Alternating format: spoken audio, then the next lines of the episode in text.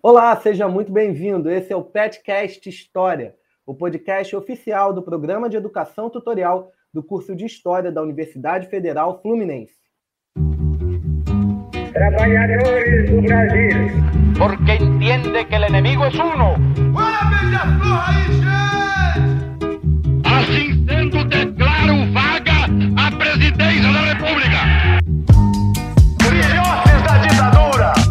Todas as fronteiras da Alemanha Oriental estão abertas. Vai todo mundo perder. Isso é uma mentira, é uma pantomima, uma patuscada. Olá, eu sou o Felipe Camargo, integrante do PET História UF, mais uma vez aqui apresentando o podcast para vocês e pela primeira vez aqui ao lado da minha colega Maressa Moratti. Oi, Maressa, tudo bem com você? Oi, Felipe. Oi, ouvinte. Tudo bem, sim. É, hoje a gente vai aqui gravar esse episódio 50, né, para fechar o ano. E então aí, vamos ver o que, que vai dar.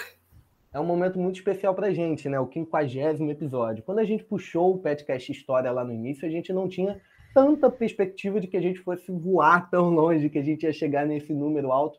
E a nossa ideia, o nosso plano é continuar com o projeto do podcast para o ano que vem, para o 2022 que está vindo aí.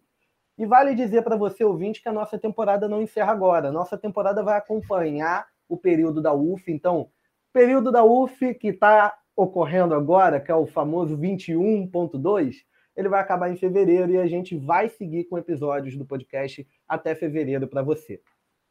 Não esqueça, por favor, de seguir as redes sociais do PET. A gente está no Twitter como arroba PetHistória, no Instagram como arroba PetHistóriaUF, no Facebook você pode procurar lá, Pet História UF Niterói, e a gente também está no YouTube, é fácil de achar, onde você pode encontrar também alguns episódios antigos do Petcast História, alguns vídeos do nosso projeto Rememorizando, entre outras coisas.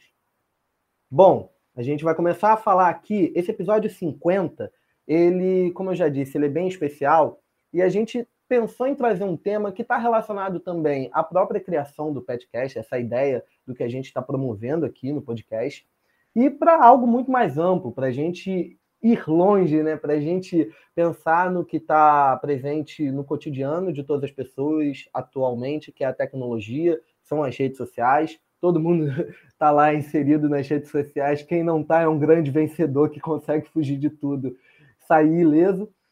Mas a, o, o nosso tema de hoje é falar sobre a divulgação de história nessas novas mídias. E aí, quando a gente pensa em redes sociais, é um campo muito amplo. A gente tem o Twitter, o Instagram, o Facebook, até o WhatsApp, né, que é a grande rede das fake news brasileiras. A gente tem também o TikTok e a gente vai tocar nesse assunto aqui. Para esse tema muito legal, a gente tem três convidados especiais. Eu começo primeiro com Pedro Afonso Oliveira, nosso colega, graduando em História na UF também, editor e colunista do projeto, né, do site, que tem uma página no Instagram também, Vivendo História. Oi, Pedro, tudo bem? Conta para a gente um pouco sobre a motivação do Vivendo História, sobre como o Vivendo História foi criado, como você entrou nesse projeto. Fala aí para a gente. É... Olá, Felipe. Olá, ouvintes. Olá, pessoal que está aqui na gravação. Então, o Vivendo História ele começou em abril de 2018, muito como fruto do que a gente estava vendo em sala de aula. A gente tinha aulas como Escrever e Comunicar História, de professores como Luciano Raposo e Renato Franco, né? E com o que a gente viu ali, a gente se sentiu muito impelido a estar presente nesse debate. A gente já conhecia, por exemplo, o História FM, já conhecia o História no Pente, que já existem há alguns anos aí. Só que a gente falou, pô, a gente precisa trazer mais gente para isso, a gente precisa ter mais gente trabalhando nisso. Então a gente começou o Vivendo História. Na realidade, quem começou o Vivendo História mesmo foi o alguns colegas meus, o Francisco Henriques, a Natália Matos, o Matheus Butrus e o Arthur Licati. Eu entrei depois, eu não sou fundador, eu, eu sou editor e colunista, mas eu cheguei depois. E por boa parte de 2018, a gente foi fazendo um, um, um trabalho, principalmente com o site, né, com as colunas, com conteúdos com conteúdos alguns mais simples, outros mais complexos. Só que em 2019, a gente teve uma coisa, um evento meio fatídico, que foi quando o ex-ministro da Educação, o Abraham Weintraub, ele fala, ele gera aquele corte na verba da UF, é, falando sobre balbúrdia, acusando a UF de balbúrdia. E, cara, naquele momento aquilo pô, inflamou a gente, né? A gente ficou completamente. Cara, olha só, a gente está fazendo trabalho pô, bom, de qualidade, vendo todos os nossos professores dando sangue todo dia para dar aulas boas, é, tirando tempo pô, de sono para poder fazer tudo isso, tudo e, e, assim a gente fala só de sala de aula, mas pô, tem todos os outros profissionais fora da história é, trabalhando, por, por exemplo, no, no, Hospital Antônio Pedro com o pessoal de medicina, todo o serviço que a UF faz, por exemplo, com é, com odonto na cidade de Niterói, muita coisa e pô a gente e isso vai ficar assim? Não. E a partir de desse, desse momento em 2019, a gente, cara, a gente começa a dar um gás, um, um gás muito grande. A gente cria o Instagram e a gente, a partir daí, a gente consegue a gente tem buscado sempre trazer novos, é, é, novos conteúdos, novas formas de você entregar esse conteúdo, de transmitir esse conteúdo. Hoje em dia a gente tem, a gente ainda trabalha com site, né? É, principalmente como repositório dos textos que a gente faz, colunas, dicas de jogo, dicas de filme, etc., dicas de livro. e, e, e o Instagram como mídia principal. E agora a novidade é que a gente está no Spotify com o VHCast, é, tentando trazer uma conversa claro, sempre mais informal para trazer esse ambiente acadêmico, fazer uma ponte entre o ambiente acadêmico e qualquer público que seja, seja da sala de aula ou seja o graduando, sabe? Então, assim, ou, ou, ou melhor ainda, a todo interessado em história, sabe? E a, a, intenção foi essa, sabe? Essa é a origem do Vivendo História. Conseguir fazer uma ponte entre a academia e o público amplo. Valeu, Pedro. Bom, para a gente seguir aqui, você já mencionou mais um convidado, né? História no Pente, um grande sucesso nas redes sociais, arrancando risadas, mas também trazendo muita coisa importante para a gente. Leandro Marinho é criador, né? Idealizador desse projeto. Leandro, conta para a gente um pouco sobre a sua trajetória, né? Sobre a sua formação e sobre o caminho que levou você a criar o História no Pente e como o projeto está seguindo. É, boa noite. É um prazer estar aqui para falar sobre esse tema com vocês.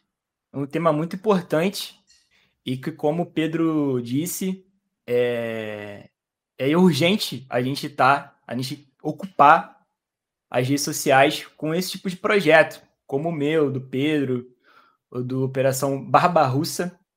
É, cara, a minha página ela surge em 2016. É, eu posso dizer que em 2016 é, é quando o meme ele começa a ter, como posso dizer, ele começa a ter um formato, sabe? Porque o meme ele já existe muito antes de 2016. Só que quando, quando chega nesse ano, a gente começa a ter um formato e a gente consegue dizer o que é um meme e o que não é um meme. Inclusive, tem muita gente que ainda tem dificuldade hoje em dia para identificar o que é um meme. E, cara, nessa época, eu estava fazendo pré-vestibular, eu fiz pré-vestibular online. Inclusive, é muito engraçado, né? Porque eu fiquei muito tempo estudando pela internet.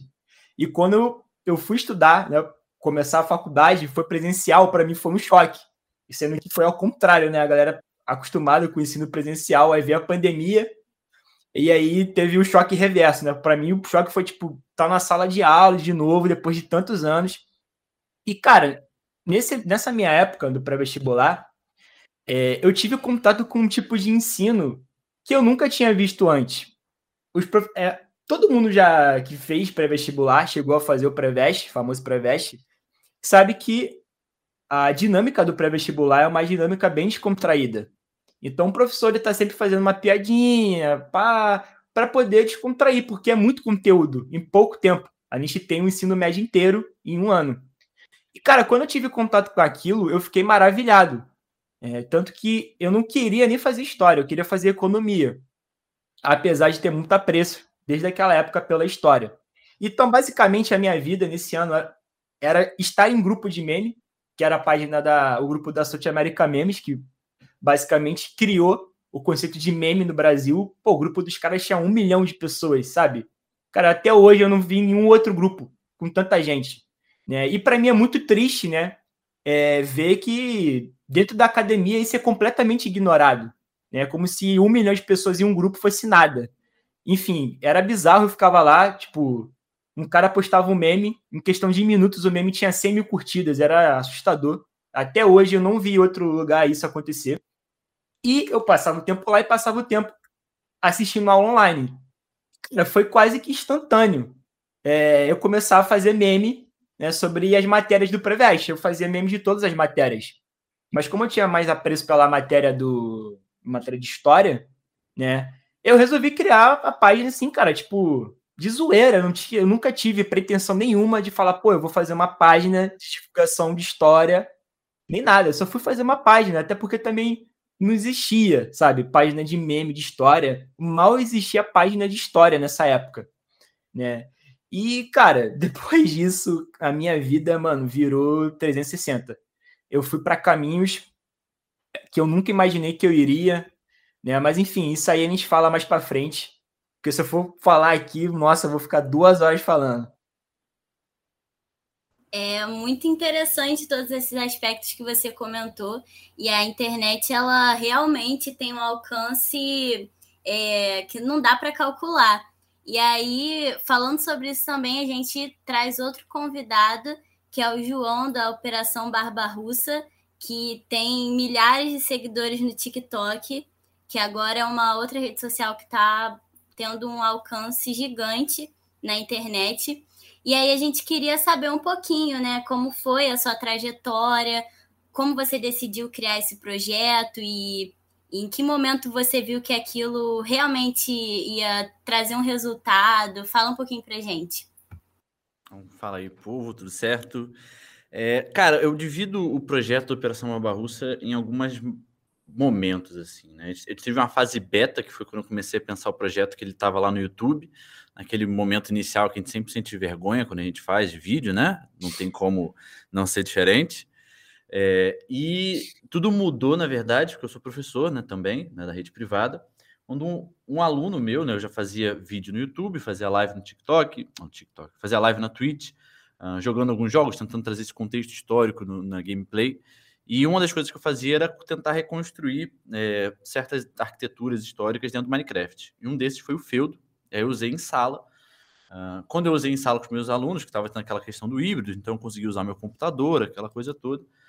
Alguns alunos filmaram, mas um aluno especificamente filmou e botou no TikTok, e o vídeo, em um, um dia, um dia e meio, pegou meio milhão de visualizações. Eu nem tinha TikTok, para você ter uma ideia abri o TikTok, fui vendo aquele processo acontecendo, aquela viralização acontecendo a minha cara ali. É, e eu falei, cara, eu, o meu objetivo sempre foi, né, assim como de todo mundo aqui, tentar ocupar essas redes, tentar mostrar que existe, né, e é necessário esse espaço, a gente tem que democratizar isso, né, eu, eu sou professor, acima de tudo, antes de pesquisador, antes de qualquer coisa, eu sou professor, então meu foco, essencialmente, antes de tudo, é trazer isso para o máximo de pessoas possível, é por isso que, que, eu, que eu vim para cá, e quando eu percebi que as redes estavam sendo ocupadas por tudo, menos um, uma, uma, uma questão de um conhecimento certo, né? Acho que a gente pode dizer isso sem medo, um conhecimento verídico sobre a história, né? É, quando eu vi que tinha toda aquela distorção sobre tudo que estava acontecendo é, e, e, quem queria divulgar a ciência, muitas das vezes, é, às vezes não sabia entender tanto a linguagem da internet assim, linguagem de mídia, e eu percebi que tinha essa lacuna aí que eu falei, não, isso aqui precisa ser ocupado, isso aqui precisa, né? A gente precisa ter gente entrando aqui ocupando, eu vou fazer isso. Na hora que eu vi o TikTok estava estourando, entrei lá, comecei a comentar ali nos comentários para a galera me conhecer e tal. Quando eu fui ver, eu sem vídeo nenhum, tinha 8 mil seguidores no TikTok, tinha nem chegado em mil no YouTube ainda depois de sete meses. Falei, olha, não, não faz sentido eu continuar nessa frente, sendo que tem uma outra me esperando doida para eu, eu ir para lá. E aí foi isso. Entrei, aí começa a fase que eu chamo fase oficial da Operação Barba Russa, que é quando eu entro no TikTok e começo aí de cabeça a tentar entender como é que esse formato funcionava. E fui aí produzindo. Agora a gente já está aí desde abril até agora, já tem uns bons meses. E chegamos já a mais de 27 milhões de visualizações, 350 mil seguidores. E é um impacto que eu nunca imaginei, mas que eu acho que é, que é muito importante né? E que, que me garante também, que me dá um, uma coisa que me deixa muito feliz, que é poder pegar uma galera também que está produzindo isso e usar esse, esse número para levar essa galera junto comigo, assim, que eu acho que é o que, é o que importa, né? Não acho que é a produção só por fama, porque se fosse por fama a gente não fazia educação. Acho que todo mundo aqui concorda comigo, né? Se a gente fosse quiser ter fama na internet, a gente fazia qualquer outra coisa. Né? Então, acho que é, a, a proposta de todo mundo é, é, né, é todo mundo junto trazer esse conhecimento à tona.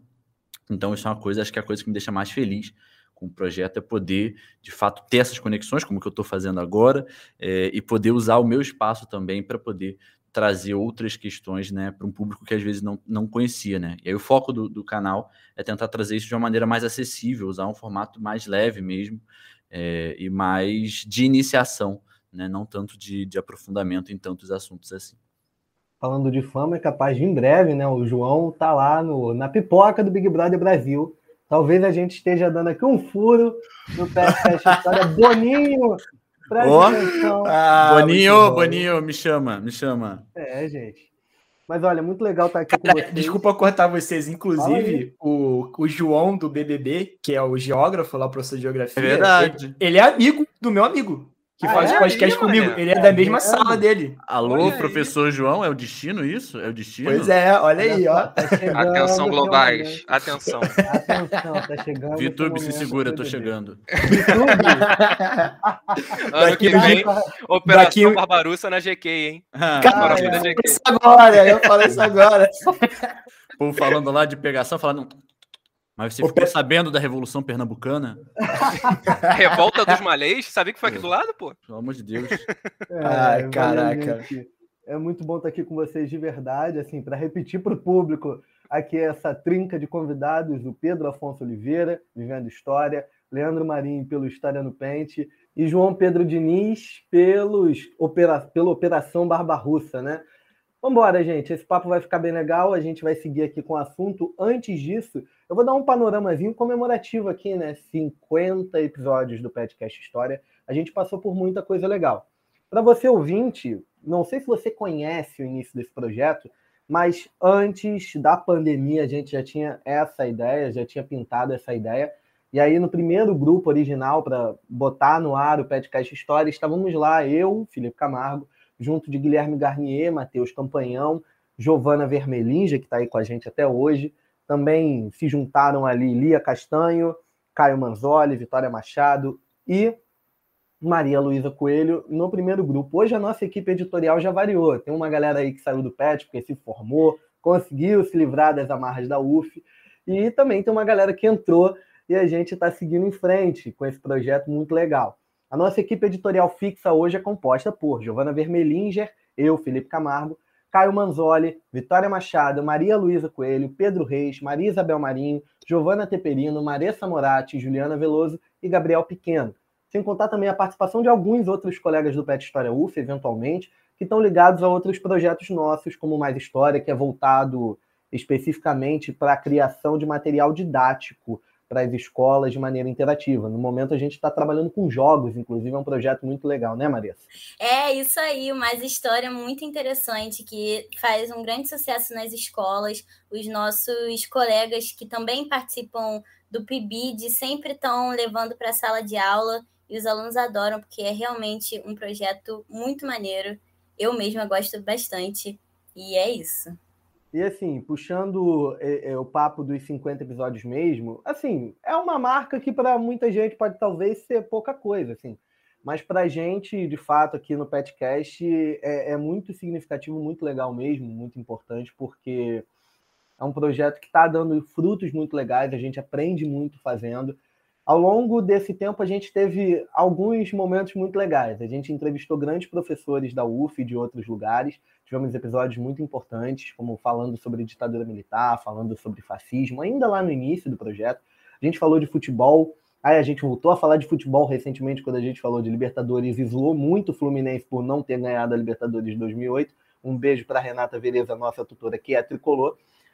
E a gente, assim, foi seguindo com o projeto. No final do ano passado, a gente teve uma série especial sobre as eleições no Brasil, aproveitando o clima eleitoral municipal. Esse ano a gente tocou a série Revoltas do Brasil com o apoio do site do projeto Impressões Rebeldes, comandado pelo professor Luciano Figueiredo. E aí a gente falou ali de Brasil Colônia, Brasil Império, Brasil República. Falar de Brasil Colônia e Brasil Império foi muito legal para a gente, porque boa parte de nós não tinha trabalhado ainda com uma produção de conteúdo voltada para esses temas, especificamente com Brasil Colônia, isso foi muito, muito interessante mesmo. E aí a gente falou de Palestina, a gente falou de Afeganistão, a gente voou um pouco longe para outros temas que estavam pertinentes, pipocando na nossa cara, Estados Unidos, supremacia branca. A gente é, recentemente falou de música nos anos 80 e AIDS, a gente chegou a falar também de história medieval no último episódio que a gente lançou, falamos dos 60 anos da campanha da legalidade. Enfim, a gente passou por muito tema legal e está sendo um trabalho muito gratificante. Então a gente comemora isso com esse episódio especial falando das redes, para a gente tocar esse projeto, que a gente quer seguir em frente também aprendendo com essas pessoas incríveis que a gente está entrevistando aqui hoje, que trazem uma experiência muito legal sobre isso. Só para a gente mencionar aqui, deixar no registro, o Operação Barbarussa ele tem 350, mais de 350 mil seguidores no TikTok. O História no Pente tem quase, se não me engano, quase, não é, Leandro? Quase 300 mil seguidores no Instagram e também mais de 300 mil seguidores no Twitter. E o Vivendo História ainda está engateando com os seguidores, mas já tem mais de mil. Mas o Vivendo História é uma experiência muito legal e que a gente considera muito parceira do PET também, porque é uma iniciativa de graduandos, assim como o PET, os projetos do PET são, tocado por, são tocados por graduandos da História UF. Então é importante, é legal demais a gente compartilhar isso, a gente trocar essa ideia.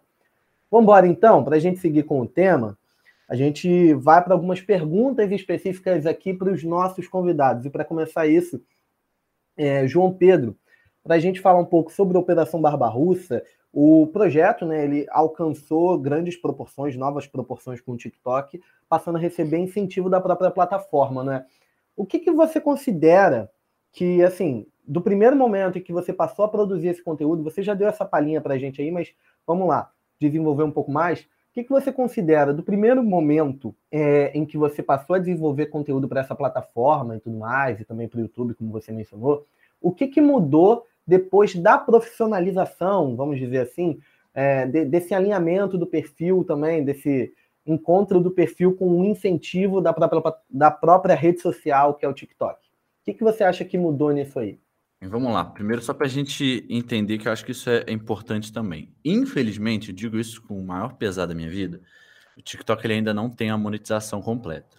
Né? O, o, nos Estados Unidos ele tem um fundo né, de incentivo, mas ele não funciona com a lógica de monetização parecida com a do YouTube, porque ele tem toda a questão da música, enfim, que é toda uma questão logística meio complicada. O que eles têm, na verdade, é tipo um, uma bolsa de financiamento. Né? O TikTok ele junta no começo do ano, ele junta não sei quantos lá, milhões, bilhões de dólares ele distribui entre criadores específicos. É, e, enfim, ainda não tem isso no Brasil, né? Choro muito todo dia pensando nisso. Mas o que ele tem, e que é muito interessante, é uma coisa que eu nunca vi em nenhuma outra plataforma, a gente pode até ver se alguém já viu algo parecido, mas eu duvido muito, é que eles têm uma, uma questão muito ligada em relação aos criadores, muito íntima. Né? E uma das coisas que, da onde veio esse suporte, da, da plataforma comigo foi no que a gente chama do programa de aceleração do TikTok. A ideia do programa né, é que a equipe do TikTok ela fica como se fosse de olheira ali nas redes, tentando encontrar aí alguns perfis que tenham, uh, independente do tamanho, tá? Mas perfis que tenham alguma projeção, né? Que eles veem nele um potencial e que fosse um conteúdo que eles acham interessante agregar mesmo até com um criador de conteúdo que eles acham que tem qualidade, que traga a gente para a plataforma e transforma a plataforma de fato numa visão positiva. Existe ainda uma questão muito grande no TikTok, é, pelo menos no Brasil, que é atrelar ele muito à questão de dancinha e de humor. Né? É uma coisa que eles estão tentando quebrar ao máximo nesses últimos anos. É, então, por conta disso, ele tem esse programa de aceleração. Eu fui o, da primeira turma do programa de aceleração, acho que eles já estão na segunda turma, acabando a segunda turma. Mas basicamente é um projeto que eles pegam essa galera, independente do tamanho. Eu estava lá com gente que tinha 4 milhões de seguidores e outro que tinha 8 mil, né? Quando eles me chamaram, eu tava, tinha recém concluído 100 mil seguidores, isso foi final de agosto, uma coisa assim. Uh, e a ideia qual foi? É, eles te dariam, é, a ideia eles chegaram para mim e eles tinham um, um, um, projeto de a gente ia ficar perto, diretamente ligado a três pessoas dentro do TikTok que são da área de educação, né? Que eles dão suporte, porque além desse programa, eles têm um suporte especificamente para cada nicho, né? Então tem uma galera que cuida do pessoal que faz dança, o pessoal que faz de educação, de pets, enfim. né? É, e essa galera de educação ia ficar perto da gente, independente do nosso tamanho ou não, né? Porque quando o criador é muito grande, ele tem esse suporte. Eu, por exemplo, cheguei a ter esse suporte um pouquinho antes do programa, mas tinha muita gente que não. Então eles dão esse suporte mais próximo da gente, mais workshop e feedback de todos os vídeos que a gente fazia nesse meio tempo. Eles viam todos os nossos vídeos e falavam: olha, faz um gancho de vídeo mais rápido, você está perdendo público. Ou, ah, sua edição tem que ser mais rápida, seu corte está muito demorado, sua música está muito alta, jeito iluminação. Todos esse suporte para a gente, de fato, profissionalizar essa produção ao máximo possível. E para incentivar isso também, eles tinham uma remuneração financeira. Eu vou adiantando que não é uau, rios de dinheiro, mas era um incentivo muito interessante, que era baseado também na sua, na sua produção de vídeos. Né? Os meus vídeos eles levam um certo tempo para editar. Né? Eu sempre faço vídeos muito editados, então eles levam algumas, muitas horas jogando baixo. É, e na época eu lembro que foi um surto completo, porque eu tinha que produzir 25 vídeos por mês, o que dá vídeo de segunda a sábado. É, considerando que eu tenho que criar uma pauta nova e uma edição nova por vídeo, que leva umas, pelo menos umas 7 horas, insanidade completa. Né? Mas isso me trouxe muitos ensinamentos. Né? Acho que a primeira coisa que é muito importante, até para quem vai começar, esquece o resultado de uma postagem, você tem que pensar no todo. Então, quando eu postava vários, eu não tinha nem tempo de ver qual era o desempenho deles, porque já estava pensando em editando o próximo. Então, e, e, de fato, né, quando você pensa como, como, como, de fato, uma questão profissionalizada, você tem que pensar no, no projeto, né? É, tanto é que, por mais que tenha vídeo que não tenha dado certo, eu ganhei 200 mil seguidores nesse meio tempo, né? Então, assim, é, isso me ensinou muita coisa. E os insights que eles me deram também foi muito interessante, que é uma coisa que eu sempre digo, depois a gente pode ter essa conversa mais aprofundada com todo mundo, mas é o que eu sempre falo para todo mundo, especialmente a galera de, de educação. Não dá para lutar contra o algoritmo. O algoritmo ele funciona de uma certa maneira, ele recompensa certos tipos de práticas por conta do público. Né? Não é o algoritmo, é o público. Você não pode nadar contra a corrente. Se você nadar contra a corrente, ninguém vai te ver. Né? E o objetivo é que todo mundo te veja. Então você tem que se adequar, você tem que se adaptar. Ah, eu adorava fazer uns vídeos que eram muito legais dessa maneira. Tudo bem, mas eles não dão certo. Esse vídeo dessa maneira dá mais certo. Meu objetivo é o meu ego ou é eu chegar nas pessoas? Então, se é para chegar nas pessoas, eu tenho que fazer desse jeito. Isso foi uma questão que, com esse ritmo de produção muito alto e essa busca constante por esse resultado, né, com esse insight de dentro, me fez perceber. Eu acho que é um, acho que é o ensinamento mais importante que eu tirei desse projeto todo. Cara, na moral, só para falar em cima de você, João. Cara, é maravilhoso porque parece que a gente, assim, mano, eu às vezes eu me sinto um pouco como se eu tivesse, sei lá, mano, às vezes em outro planeta, né? Porque a academia não tá nem para isso, né? Você chega para ele e fala assim, cara, é, então, um jovem, ele não tá nem aí para o jeito que você quer falar, né? Ah, não, mas eu falo desse jeito porque não, assim, cara, o algoritmo é esse. Não tem como você lutar contra isso. Se você pode até fazer, mas ninguém vai te ouvir, ninguém vai te escutar, ninguém vai te ler. E isso é uma coisa que, sei lá, parece que ninguém entendeu ainda, né, cara? É uma coisa impressionante, porque, tipo assim, eu tô com. Eu tô com muita vontade de começar a explorar esse mundo de vídeos. É, não, não só no TikTok, é, hoje em dia o Instagram também tem o Reels. Sim, e aí, cara, assim, basicamente a minha página é meme, né? Meme, meme, mas de vez em quando eu aparecia. A minha namorada também, né? Porque, até porque a gente tá muito tempo junto e meio que ela surgiu é, nosso Você tem surgiu... toda uma cultura ali dentro, né? Dos seus sim, sim, um exato.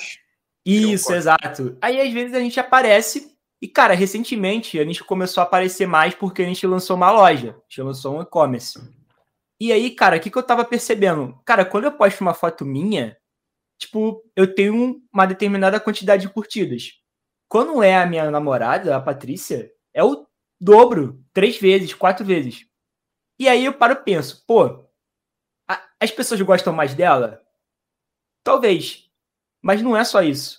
O que, que tem? Mano, se você entrar no Instagram e você for explorar, o explorar do Instagram só te entrega mulher.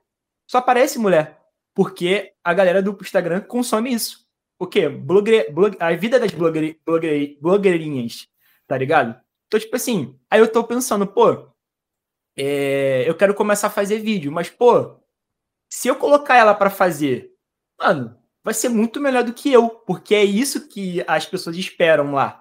E o pessoal Então- tem que perceber, desculpa te cortar, mas o pessoal tem que perceber que é esse ponto que é a questão importante. O algoritmo, ele não escolhe certas posturas porque ele quer.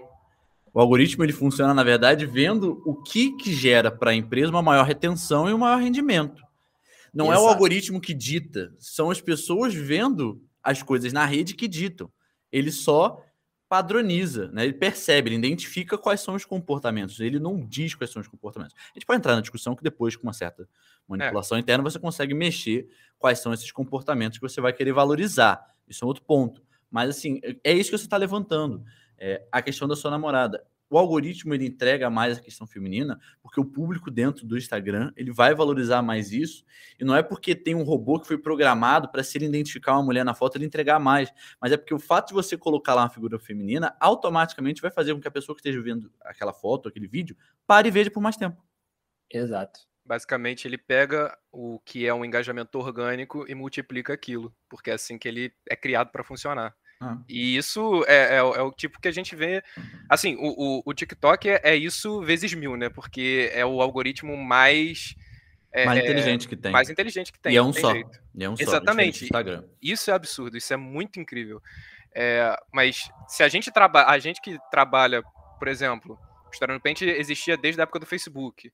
Vivendo História trabalhou, é, trabalha ainda com Facebook, mas é, existe a, a esse tempo. A gente sabe como é que funciona Twitter, YouTube, essas coisas. Quando a gente compara, é sempre uma parada que a gente percebe que é, ah, o que que tá funcionando? Cara, se você vê hoje no YouTube, o que que tem na home toda? Corte. Cortes de tudo. Aquilo ali explodiu. E por que que explodiu? Porque as pessoas consomem. Aí você vê o corte de um podcast, seja lá qual for, ou vê um corte do Casimiro, por exemplo, vão aparecer outros mil para você. E às vezes nem é o corte oficial, é alguém que está usando o, o conteúdo para fazer um corte, um canal de corte próprio, sabe? Então, essa questão do algoritmo, é, acho que até a gente vai acabar falando é, mais especificamente disso mais para frente, mas é extremamente importante para você que está começando é, e até para gente que constantemente tem que se renovar, porque ah, às vezes tem um conteúdo que está dando muito certo agora, mas daqui a pouco ele muda e a gente tem que se reinventar. E acho que tem um ponto também que é importante, que é algo que às vezes a gente não se prepara, que não se vai criar conteúdo. Você tem que ter um, um, um conteúdo que seja o conteúdo arroz com feijão. Conteúdo que seja fácil para você produzir e que seja um conteúdo que tenha um acesso mediano. Se você for quiser, se você quiser inventar a roda toda publicação, você não vai ter um ritmo suficiente para você ser entregue. E é isso, a gente vai acabar discutindo a mesma coisa, assim. Você tem que funcionar, tem que dançar conforme o jogo, né?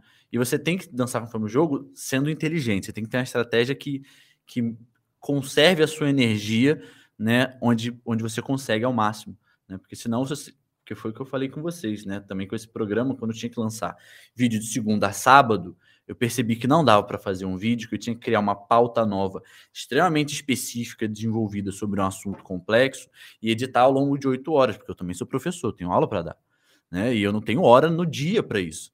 Então eu tive que começar a criar quadros que eu fosse rápido, quadro gaveta, né? Que foi, por exemplo, que eu criei, que foi o que ano é esse, que eu levanto ali informações sobre algum ano. É um formato de edição extremamente fechado e específico. O ritmo é o mesmo, a edição de ficar pronto. Eu já jogo no, no projeto, já sai praticamente pronto. E eu lanço, ele tem um resultado melhor do mundo? Não, mas também não é um resultado ruim. E você tem que ter isso, porque senão, cara, você vai entrar num ritmo que você não vai conseguir manter a constância, né? Que é um outro ponto que eu não sei nem como é que o Leandro consegue pensar e criar meme tanto para ter essa constância assim, cara, mas é um negócio que diferencia muito, né? Uma página dar certo ou não. Você tem que saber qual a constância que cada rede exige mínima, pelo menos, né? Se você for postar a cada duas semanas no Instagram, cara, você não, você não vai chegar em lugar nenhum. É, eu fiquei maluco, né? A resposta é essa. eu fiquei maluco de verdade. Assim, mano, é.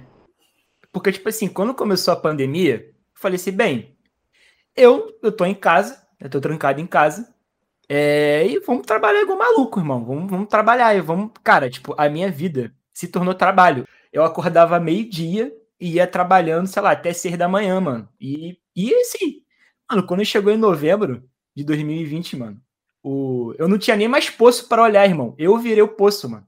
Tipo, eu virei o abismo, na real.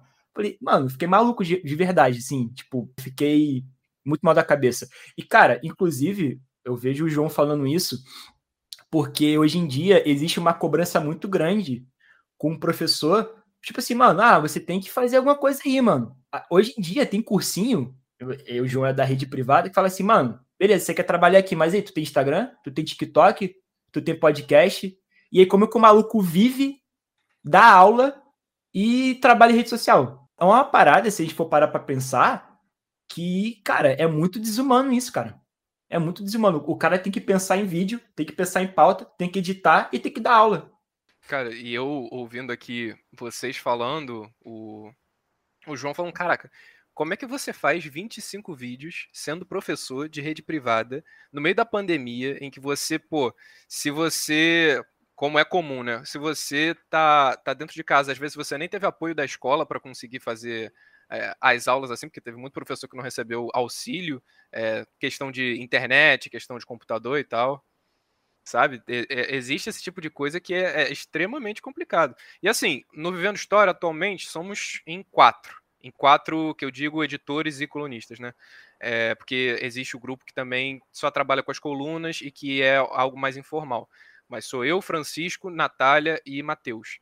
Se já é difícil pra gente, que, pô, estamos em quatro, eu, eu fico imaginando, cara, você é em um, você é professor, você tá fazendo isso, sabe? A mesma, co a mesma coisa o, o Leandro com meme, cara, porque meme é uma linguagem muito rápida.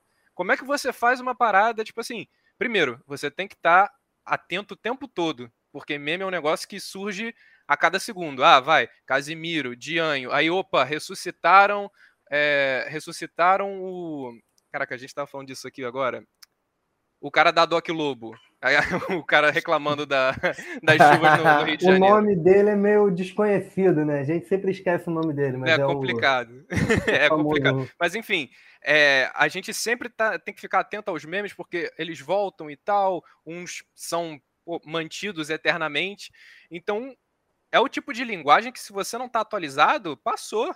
E você precisa estar sempre atualizado, é um esforço. E às vezes podem pensar, pô, mas você tá fazendo algo que é, é- é divertido, é fácil. Bicho, não é fácil. Se E tem uma coisa que não é fácil, é isso. E existe também, acho que a questão principal também, considerando que, né, na questão do meme, aí o Leandro vai, vai me confirmar, tô- eu tô só achando que é isso, considerando que eu podia produzir conteúdo, imagino que deve ser nesse ritmo. Que é também a questão da concorrência de você chegar primeiro, né? De você pegar aquela linguagem do meme primeiro, antes de todo mundo, porque tem essa cobrança também do público, né? Porque se o, o meme já tá lá há uma semana, ele vai fazer uma semana depois, ah lá, já tá vendo a qualidade dessa página, não, já, já despencou, É isso aí. O cara leva uma Mano, semana pra fazer, des- desatualizou. Só para só pra complementar é, o que o Pedro falou, cara, a minha vida virou um plantão da Globo News. Assim, o exemplo mais claro que eu dou, cara, teve um dia, sei lá, mano, era 4 horas da manhã. Quando os Estados Unidos atacou uma base no Irã, a Patrícia, minha namorada, ela me ligou. Mano, 4 horas da manhã, porque eu fui dormir mais cedo, ela, ficou- ela tem o costume de dormir mais tarde. Uhum. Ela me ligou. Eu, mano, eu vi o celular ligando e falei, aconteceu alguma merda. Isso foi a primeira vez que aconteceu. Ela te falou, cara, o que que houve? Ela, ela falou assim, cara, liga o computador agora. E desligou. Aí eu liguei, mano, terceira guerra mundial, não sei. o- E tipo, a galera assim, mano, o que, que, que vai acontecer? Eu falei, mano, isso aqui pra mim, irmão, é a mina de ouro. Vocês já viram aquele filme O Corvo, que é o. o é um jornalista que o maluco persegue morte, que dá muito. Sei, sei, sei. Uhum. Mano, eu, ta- eu, tipo, eu me senti o corvo, mano. Eu falei, mano, isso aqui pra mim é a mina de ouro. Cara, eu me lembro, isso eram 4 horas da manhã, eu fiquei, tipo, até 8 horas da manhã acordado. Depois eu voltei a dormir. Mano, sei lá, eu fiz uns 20 memes. Se for juntar tudo, sei lá, eu acho que todos eles juntos devem ter dado, sei lá, mano, 600 mil likes, mano. Caraca. Foi, não, Você- assim, foi surreal, irmão. Foi surreal. E meme é pauta quente, né, cara? Não tem Meme como é você. quente. Não tem É. como você Você pensar em alguma falou, coisa de gaveta. você falou como corvo e na minha cabeça veio. Você teve seus dias de José Luiz da Atena. Parabéns. Brasil urgente na veia. Total. E, cara, eu- ô, desculpa de novo, mano, de cortar. Vai daí, relaxa. Mas esse rolê, é, a gente sabe, mano, a gente sabe que não é ter terceira guerra mundial, que as coisas não, as coisas não funcionam assim. Mas, mano, é, esse, é isso que o, que o João falou, mano. A gente tem que surfar na onda. Mano, beleza. O que que tá no Trend Topic? É terceira guerra mundial. Eu tenho que falar terceira, eu tenho que botar alguma coisa de terceira guerra mundial. Aí vai ter gente que vai falar assim, mas você tá sendo sensacionalista e pá. Mano, se eu fosse falar sobre o evento 100% de maneira 100% técnica, mano, eu não ia conseguir nada, tá ligado? Ninguém não ia ver, não, ninguém ia te ver. É, não ia viralizar como viralizou. E, cara, eu sei explorar muito bem esse lado. Eu meio que sei compensar. Porque, por exemplo, beleza, eu explorei pra caraca a questão do. do ah, Terceira Guerra Mundial.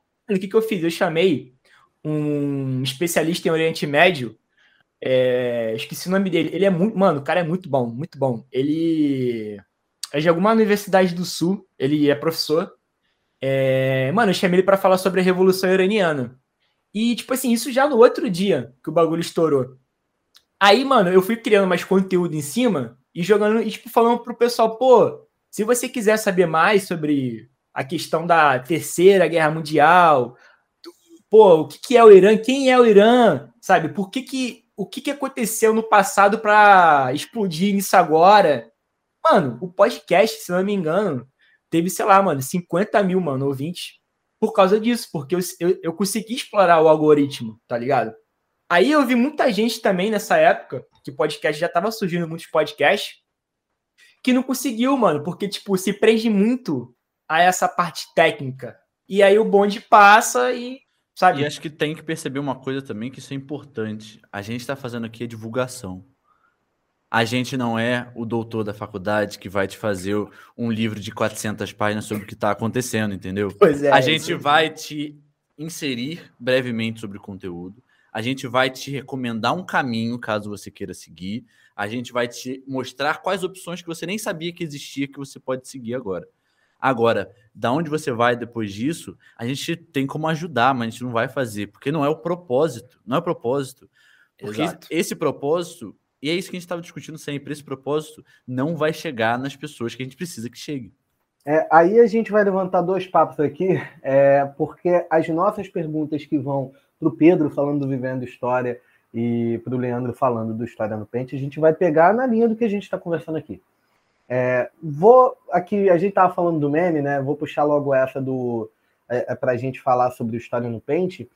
É, Aí entra uma coisa, todo esse rolê do timing, né, do humor, de, de como pegar isso, inclusive vale, vale ressaltar aqui, ó, as últimas publicações do História no Pente estão pegando o Homem-Aranha, né, o Homem-Aranha em destaque, porque o filme saiu.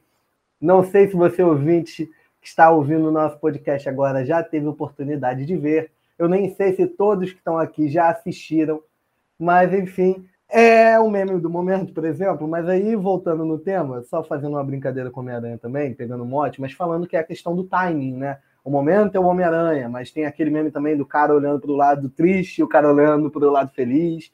As coisas que estão aparecendo o tempo todo, né? E aí, parando para pensar nisso, para além do timing, é, fica a pergunta para você, Leandro, para o pessoal, para a gente debater aqui junto. É, uhum. como uhum. o humor, né, esse lado assim, a, a risadas, é, é, essa pegada assim humorística pode estar tá atrelada a uma forma de facilitar e fazer mais interessante mesmo o estudo da história, fazer as pessoas, as pessoas se interessarem mais pelo campo da história. Cara, isso é um é uma questão muito complexa, é, é muito mais complexo é, do que se parece, porque a gente anda numa corda bamba, né? É o famoso, mano, qual que é o limite do humor? Pô, eu tô brincando com isso aqui, mas, pô, será que é, é legal brincar com aquilo? E aí você fica eternamente é, nessa corda bamba, sabendo o que, que você pode tocar no assunto ou não. E é muito engraçado, porque a minha, a minha ideia é falar sobre história de uma maneira engraçada. Beleza. Existem muitos momentos que a gente consegue brincar, ainda mais se for um, forem coisas muito antigas, né? Então, eu acho que você tem que ter é, para você, cara, porque a gente sabe que história é uma coisa, a gente faz piada, a gente brinca, mas a história é uma coisa muito séria. É isso aí é inegável para gente. Então, pelo fato de ser algo muito sério, eu acho que para trabalhar com humor, com a história, eu acho que você primeiro tem que ser uma pessoa muito sensível, né? Você não pode ser indiferente. É, eu acho que não é, isso não é para qualquer um. É, e eu acho que, assim, falando sinceramente, de maneira geral, nunca tive nenhum problema com isso. É, nunca, nunca, nunca chegou em mim, pelo menos, né? Também em rede social, mensagem. É, algumas pessoas já chegaram e falaram: Ah, eu acho que não foi tão legal. Eu conversei com a pessoa, tentei entender ela, né? Mas assim, tem muita gente que não tem dimensão nisso. Então, o humor e a história, ela é algo possível. Ela, na verdade, isso tem que acontecer. Tem que acontecer. Pô, mas imagina, o João tá falando, pô, mano, idade média para mim. Tipo, como que você vai chegar por um aluno, irmão?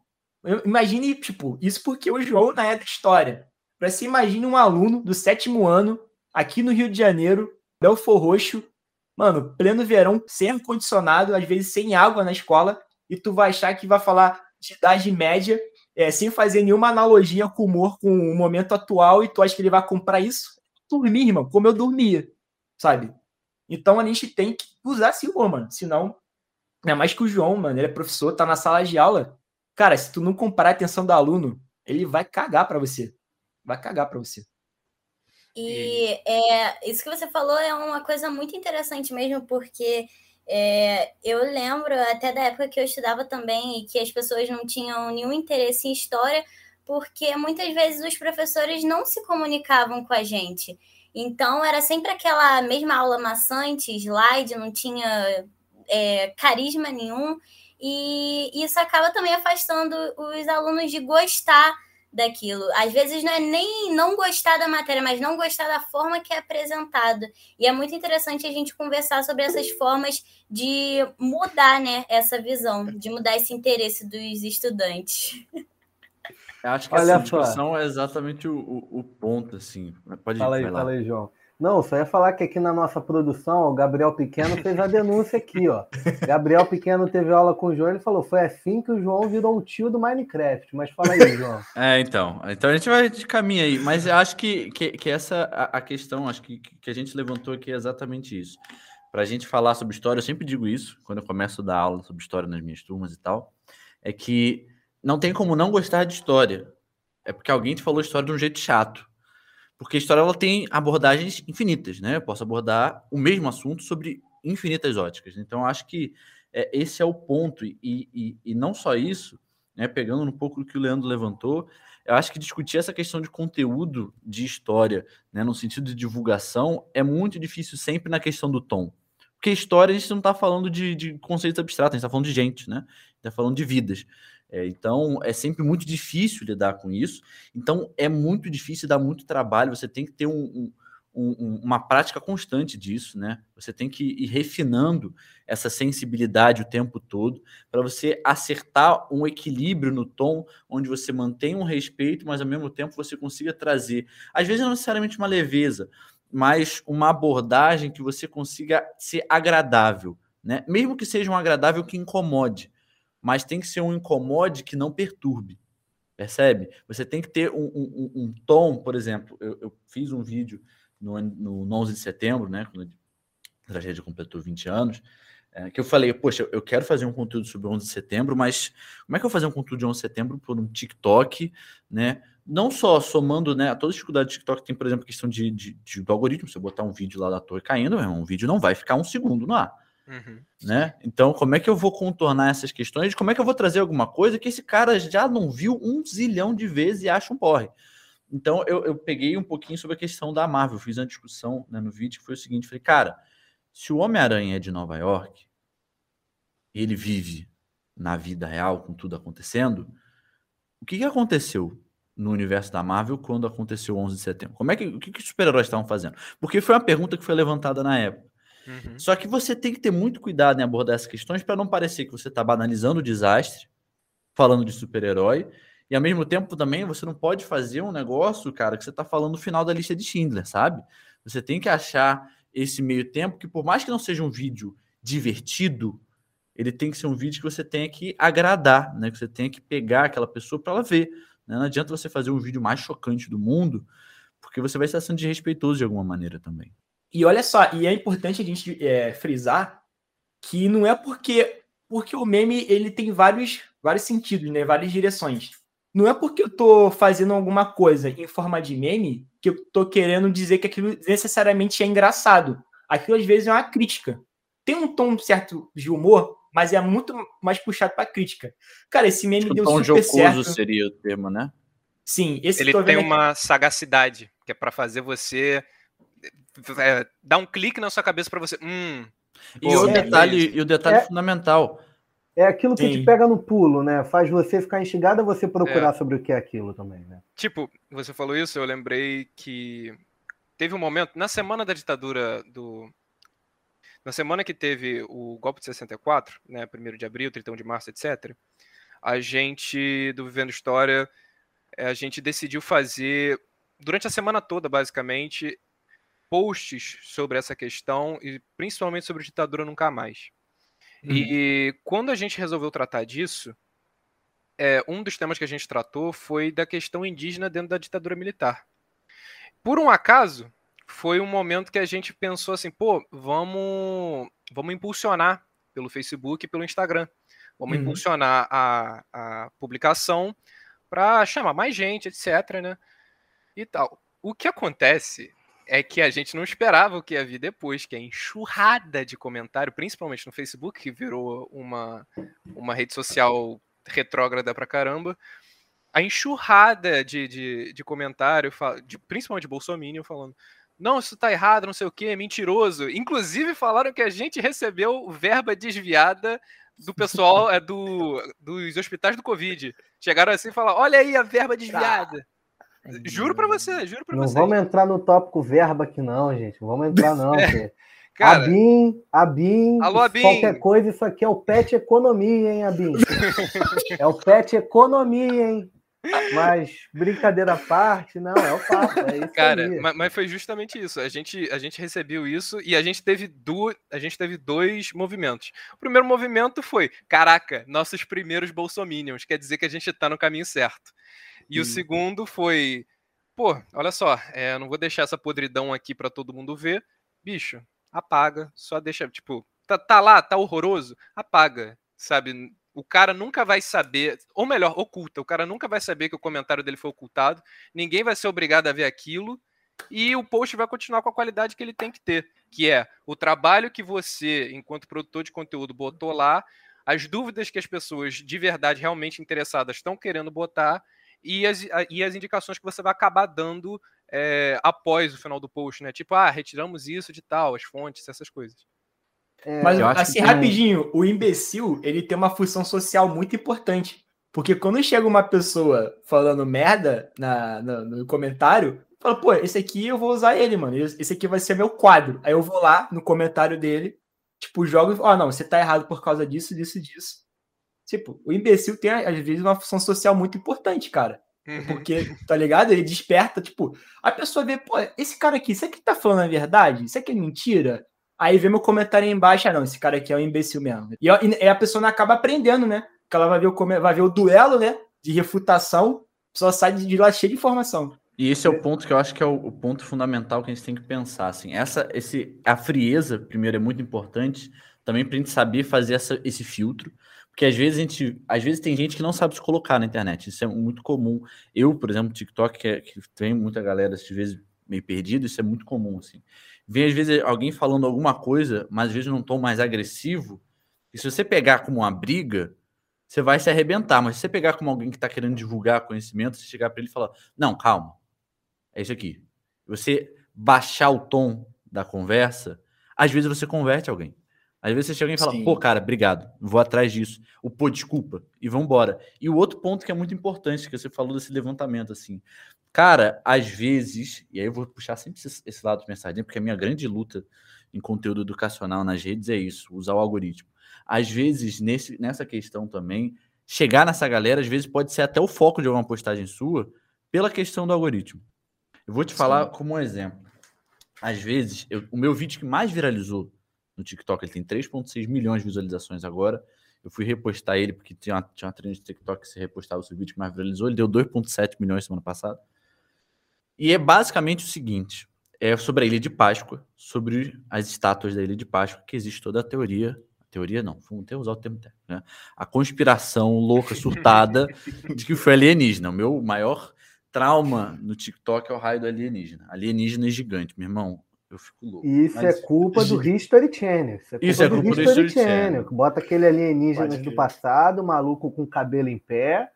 E no TikTok fazer é o que pessoal mais tem, é o que é mais isso tem aí. gente Cara, que constrói coisa assim. Não vou nessa coisa. conversa, mas aí, qual era, qual era o ponto? O vídeo que mais viralizou foi porque é uma série de vídeos que eu faço assim, que eu começo fazendo vídeo, eu faço vídeo como se fosse um cara que acredita em alienígena. E como se eu estivesse te mostrando que é alienígena. Então uma, aquela, aquela música de suspense. Eu começo, você não acha estranho? E como é assim, uma estátua desse jeito? E aí você vai jogando, vai jogando, vai jogando, vai jogando. O cara que ele quer saber que é alienígena, ele vai esperar só para ouvir que é alienígena. O cara que sabe que não é alienígena, ele vai ouvir só porque ele tá puto da vida que você tá falando que é alienígena. E tem o cara que concorda que é alienígena, quando ele termina de ver o vídeo, ele comenta falando que você tá errado, porque no final quebra e fala: não, deixa de ser burro. É só isso e pronto, e acaba o vídeo. Então, quem tá puto da vida porque ele acredita piamente que é alienígena, ele viu o vídeo, talvez aprendeu alguma coisa, mas se for completamente surtado, ele vai vir reclamar no seu comentário, seu engajamento vai lá em cima. E o cara, às vezes, que ele é muito emocionado porque ele sabe que não é alienígena, ele não termina de ver o vídeo e ele comenta: meu irmão, você é muito burro. Pronto, o vídeo já engaja também de novo.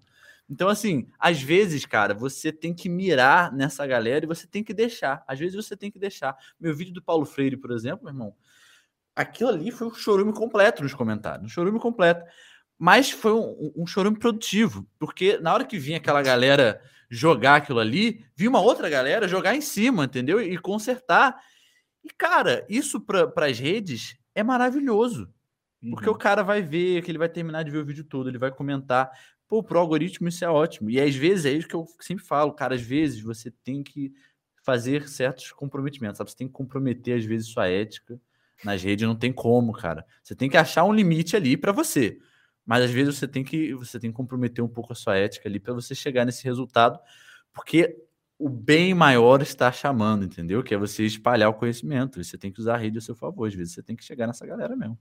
Antes de jogar a bola aqui para Marissa, né, que aí a gente vai fazer uma pergunta aí para o Pedro, eu vou destacar aqui a frase do Leandro, que acho que resume isso aí, que é o imbecil tem função social. Essa frase é ótima. Quando eu ouvi, eu pensei, tu é perfeito e ainda caberia no roteiro do choque de cultura. É boa. Caralho, é com, certeza, boa. com certeza, com certeza. É Vou até tatuar no braço ouvir, aqui, ó. É, dá para ouvir claramente o, o, o, Renan falando: o, o imbecil tem a função social, Rogerinho. Entendeu? Uma coisa não é assim. Isso vai pro ar, hein? Tô avisando aqui na edição, nossa editora Juliana Veloso para isso e pro ar, por favor. Uh, cara, Mas... não, eu adorei a tua imitação, mano. Tu imita direitinho, ficou melhor é, ainda. Tem, tem, um jeito, assim, tem um jeito. A língua presa facilita. O pessoal que ouve o podcast já tá ligado nessa. Mas vai daí, Vanessa. É... Calma aí, desculpa que eu desconcentrei aqui. É isso? Não, não. Tá bom, tá bom. Dá para fazer até o Rogerinho. Não, porque. É, como é que é? Rogerinho, Rogerinho falando essa frase seria. Porque o, o, o imbecil ele tem a função social. o imbecil ele tem a função social. Todo mundo sabe disso. Ah, cara. O Pedro é bom de imitação também aí, que eu sei. Então, Pedro faz o xaropinho, faz o xaropinho, Pedro. Pedro ah, cara, pelo amor de Deus. Olha lá, ele sempre faz isso. Tem um grupo do WhatsApp, não pode aparecer nada naquele grupo que o Pedro faz isso aí. Maravilhoso, muito bom. Mas olha, vou, vou jogar mais uma transição. De novo, tá bom, Marissa. Antes de jogar para você, vou botar aqui, ó. Gabriel Pequeno tá na produção, tá só jogando intriga aqui, ó. Alienígenas do passado foi institucionalizado pela Marvel com Eternos. A gente, olha só, Vamos atacar a Marvel? Isso é verdade, vamos tá? atacar é a Marvel aqui? Mas é não, é verdade, é a Marvel colocou hairstyles, então ninguém pode atacar ela em momento nenhum. Ih, ai meu Deus do céu. Vai daí, Marissa. Agora a gente tinha conversado um pouquinho, né? Falado superficialmente sobre como é difícil o diálogo da academia com o grande público. E aí a gente queria fazer agora essa pergunta de, direcionada ao Pedro do Vivendo História e de quais né, são os desafios na hora de transformar um conteúdo acadêmico para uma linguagem que se aproxime mais de um público geral, né? De uma forma que seja interessante e que seja de fácil compreensão. Cara, então, vamos lá. É, quando a gente está falando principalmente de um conteúdo é, direto da faculdade, direto da universidade, esse conteúdo acadêmico, a gente, a gente tem que pensar primeiro que a gente sempre passa pelo didatismo, ou pela mediação didática, né? Que é o mesmo esforço que o seu professor na sua sala de aula vai tentar fazer com você, das maiores formas possíveis. É o mesmo esforço que o Leandro vai fazer com o meme, é o mesmo esforço que o João vai fazer com o TikTok. Só que são formas diferentes. Por exemplo, a gente no Vivendo História, a gente, é, a gente realmente tem uma preocupação com o que a gente tá, o que, o que a gente realmente está vendo na universidade. Por quê? Porque a gente sabe que tem muita coisa legal que a gente simplesmente nunca vê na escola. Ou que a gente tem uma limitação muito grande por conta de tempo. Porque a gente sabe. Vamos lá, você, independente do tipo de escola que você está, seja pública ou privada, a gente chega no final do ano muitas vezes com limitações, com corte, seja porque às vezes não tem um professor, às vezes tem problema na escola, às vezes simplesmente não dá tempo, porque, enfim, um milhão de motivos. Então, o que a gente tenta fazer é sempre apresentar um pouco mais desse mundo é, da academia para fora, e sempre tentando fazer isso de uma forma mais leve. Vou dar um exemplo. Quando a gente faz um post no Instagram, ainda que seja um post que seja principalmente de texto, né? A gente busca pegar imagens para contextualizar aquilo, faz um texto menor para não ser uma parada maçante, sempre fazendo, por exemplo, quadros diferentes para você, porque a gente percebe que é muito melhor você contar alguma informação num quadro, numa foto de uma publicação no Instagram, do que um texto embaixo, porque as pessoas não vão ler o texto embaixo. É muito difícil. É melhor você passar a informação assim para gente, você fazer dessa forma, você está seguindo um caminho muito. É, é, ainda que, por exemplo, não seja um vídeo, que normalmente a pessoa para porque o audiovisual engaja, engaja muito, a gente está querendo dar aquela substância a mais da academia, mas tentando ser um pouco mais simples, sabe? Por exemplo, a gente pode falar, é, vou dar um exemplo, quando a gente fez sobre o Borba Gato, quando aconteceu o, a queimada do Borba Gato. Cara, é aquele negócio as pessoas vão ficar falando, é, foi até o que o Leandro e que o João falaram aqui, as pessoas vão ficar falando daquilo um milhão de vezes. É, mas às vezes quando você, por exemplo, no nosso caso, nós não somos muito grandes, mas a partir do momento que aquilo aconteceu, por ser um conteúdo que é pô, imediato, bicho, no dia seguinte a gente é, rolou aquilo no dia seguinte e a gente já tava assim, pô, postamos. E era explicação, por que que o Borba, por que que o Borba Gato é, é um símbolo em São Paulo? Por que, que queimar ele é uma ação tão forte? O que, que isso quer dizer? Sabe? E a gente puxou uma, a gente puxou essa discussão que já era uma discussão, uma discussão que estava rolando na época do Black Lives Matter, sabe? Quando estavam destruindo a, as estátuas, não só no Black Lives Matter, mas quando teve os protestos no Chile, etc. Que essa ação da própria população falando sobre sua própria história. O que, que uma estátua quer dizer? O que, que isso significa? Isso é uma rememoração? Isso é uma comemoração? Sabe? Existe esse tipo de coisa e a gente tem que achar a melhor forma de trabalhar. A gente agora está com um, um VHCast, que é o podcast, e, pô, a gente está com essa ideia há um tempo. Mas essa é uma ideia que só pôde ser botada no papel, até porque, pô, todo mundo graduando, todo mundo tem muita coisa para fazer, só foi é, ser postado, evidentemente, no momento que o boom do podcast já ocorreu. Mas a gente tenta fazer o quê? A gente pensa que, cara, como que é uma forma que a gente, às vezes, está aprendendo mais dentro da faculdade? Conversando. Às vezes a gente aprende isso, a gente teve uma aula lá, ok, mas a gente está na mesa de bar conversando e a gente consegue reter aquilo muito melhor do que o tempo todo que a gente ficou, por exemplo, lendo um texto. Não porque não é importante, é muito importante ler o texto, mas porque se a gente está. É, é a mesma coisa, por exemplo, quando a gente ensina. Quando a gente está ensinando, quando a gente está falando sobre aquilo, a gente está aprendendo também. Então a gente fez o quê? Pô, a gente vai fazer isso aqui como se fosse uma mesa de bar. A gente vai conversar da forma mais simples possível, da forma mais acessível possível e vamos ver no que dá. E tá dando certo, sabe?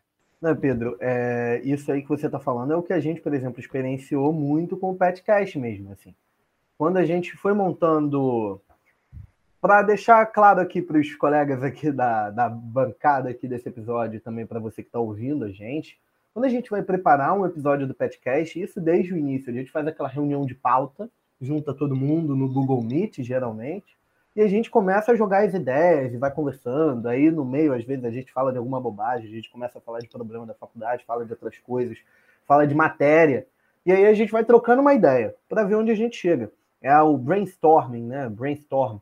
E aí a gente vai nesse caminho, é, é, lá no início a gente, eu fui mencionando a comissão editorial do podcast, né? Todo mundo que está envolvido no projeto.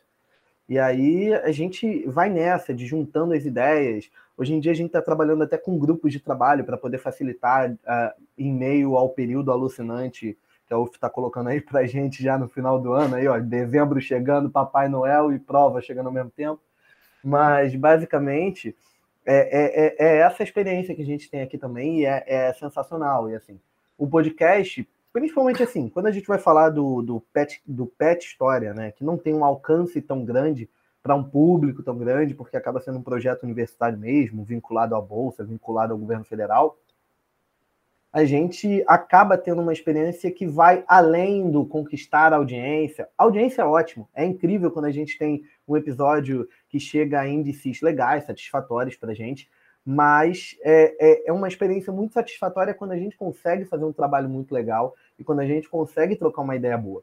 Quando a gente fez entrevistas mesmo com especialistas, e assim, foi, foi um papo muito legal mesmo, quando, quando a gente trouxe pessoas que estavam estudando, estavam, estavam, são pesquisadores renomados, conhecidos de certos assuntos, ou gente que está no mestrado, gente que está no doutorado, assim, é um papo muito legal mesmo que a gente conseguiu ter Alguns de nós tiraram até ideias de, de ideias de pesquisa a partir é, é, dos temas que a gente trouxe aqui no podcast.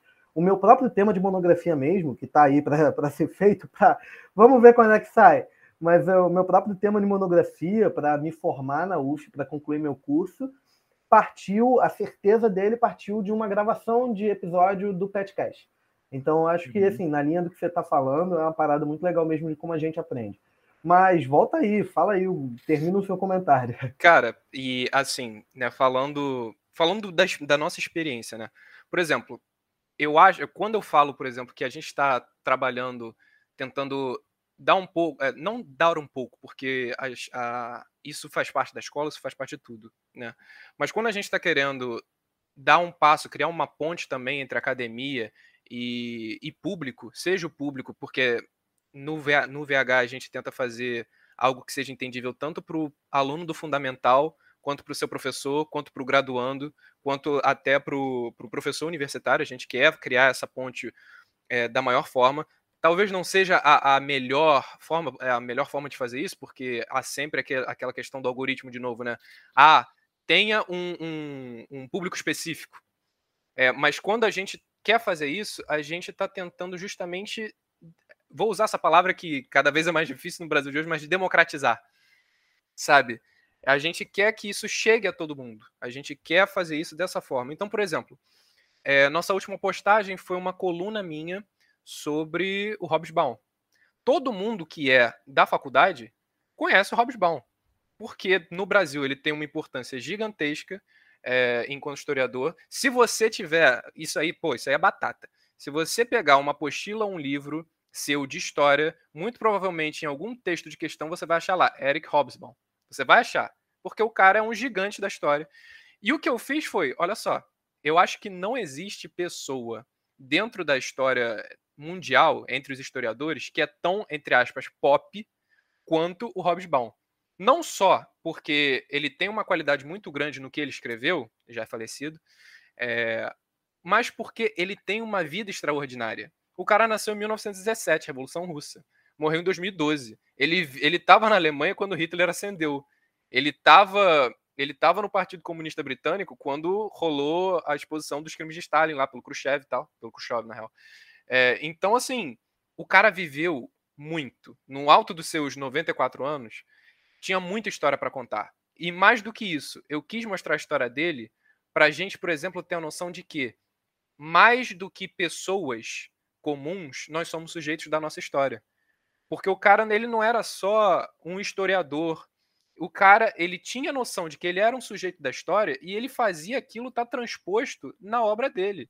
Mostrar que nós, pessoas comuns, somos sujeitos da história. A gente faz história, a gente está presente nisso. Às vezes a gente fica. É, virou até meme agora com a pandemia, tipo, caraca, quem diria que seria tão difícil fazer parte de um evento mundialmente gigantesco, sabe? Uma catástrofe mundial falando sobre a pandemia. Mas, tipo, é, como é difícil viver um momento histórico. Mas essa é, é, isso só escancara essa realidade, sabe? Nós somos agentes da nossa história. E eu acho que a partir do momento que a gente entende que a gente é agente, a gente é agente da história, a gente está presente nisso, a gente faz isso, a gente tem até mais ímpeto, por exemplo, para para fazer o que a gente acredita, para ir atrás do que a gente luta, seja isso. E eu falo isso por, por mim mesmo.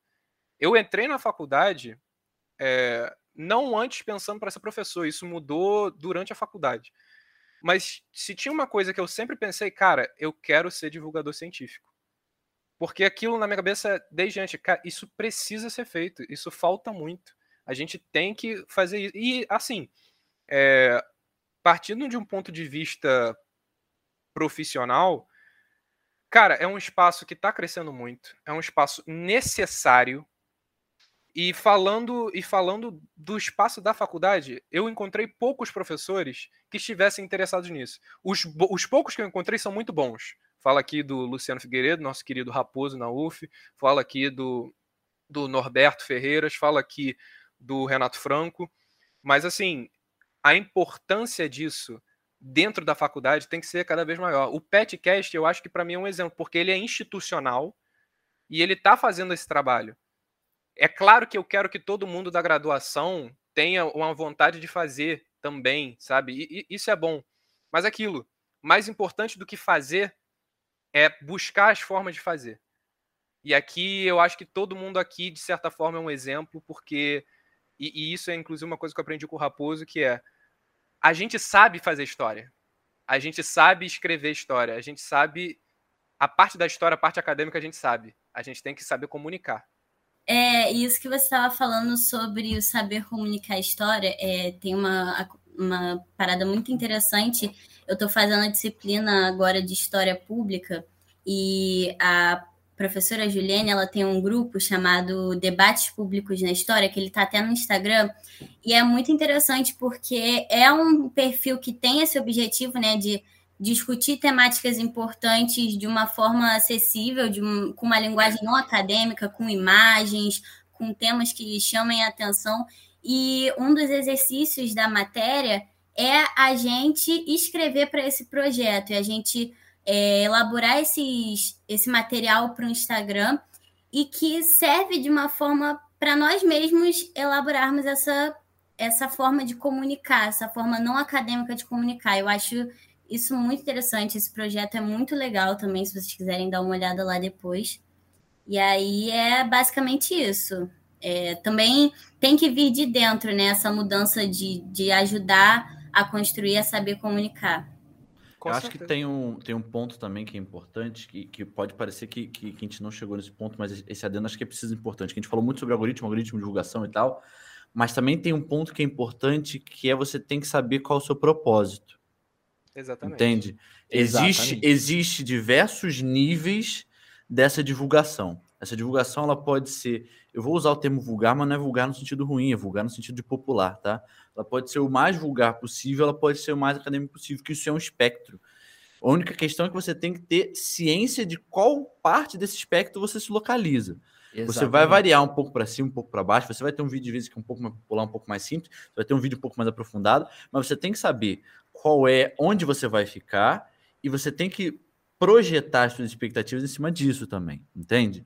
É, vai ter gente que vai fazer conteúdo de história, que a gente tem muito, a gente sabe disso, que é para massas gigantes e tal. E você tem que saber ter primeiro a responsabilidade para isso, mas você tem que saber também até onde você vai, onde você vai se aprofundar, onde você não vai, onde você não vai meter o balaio ali, né? Digamos assim.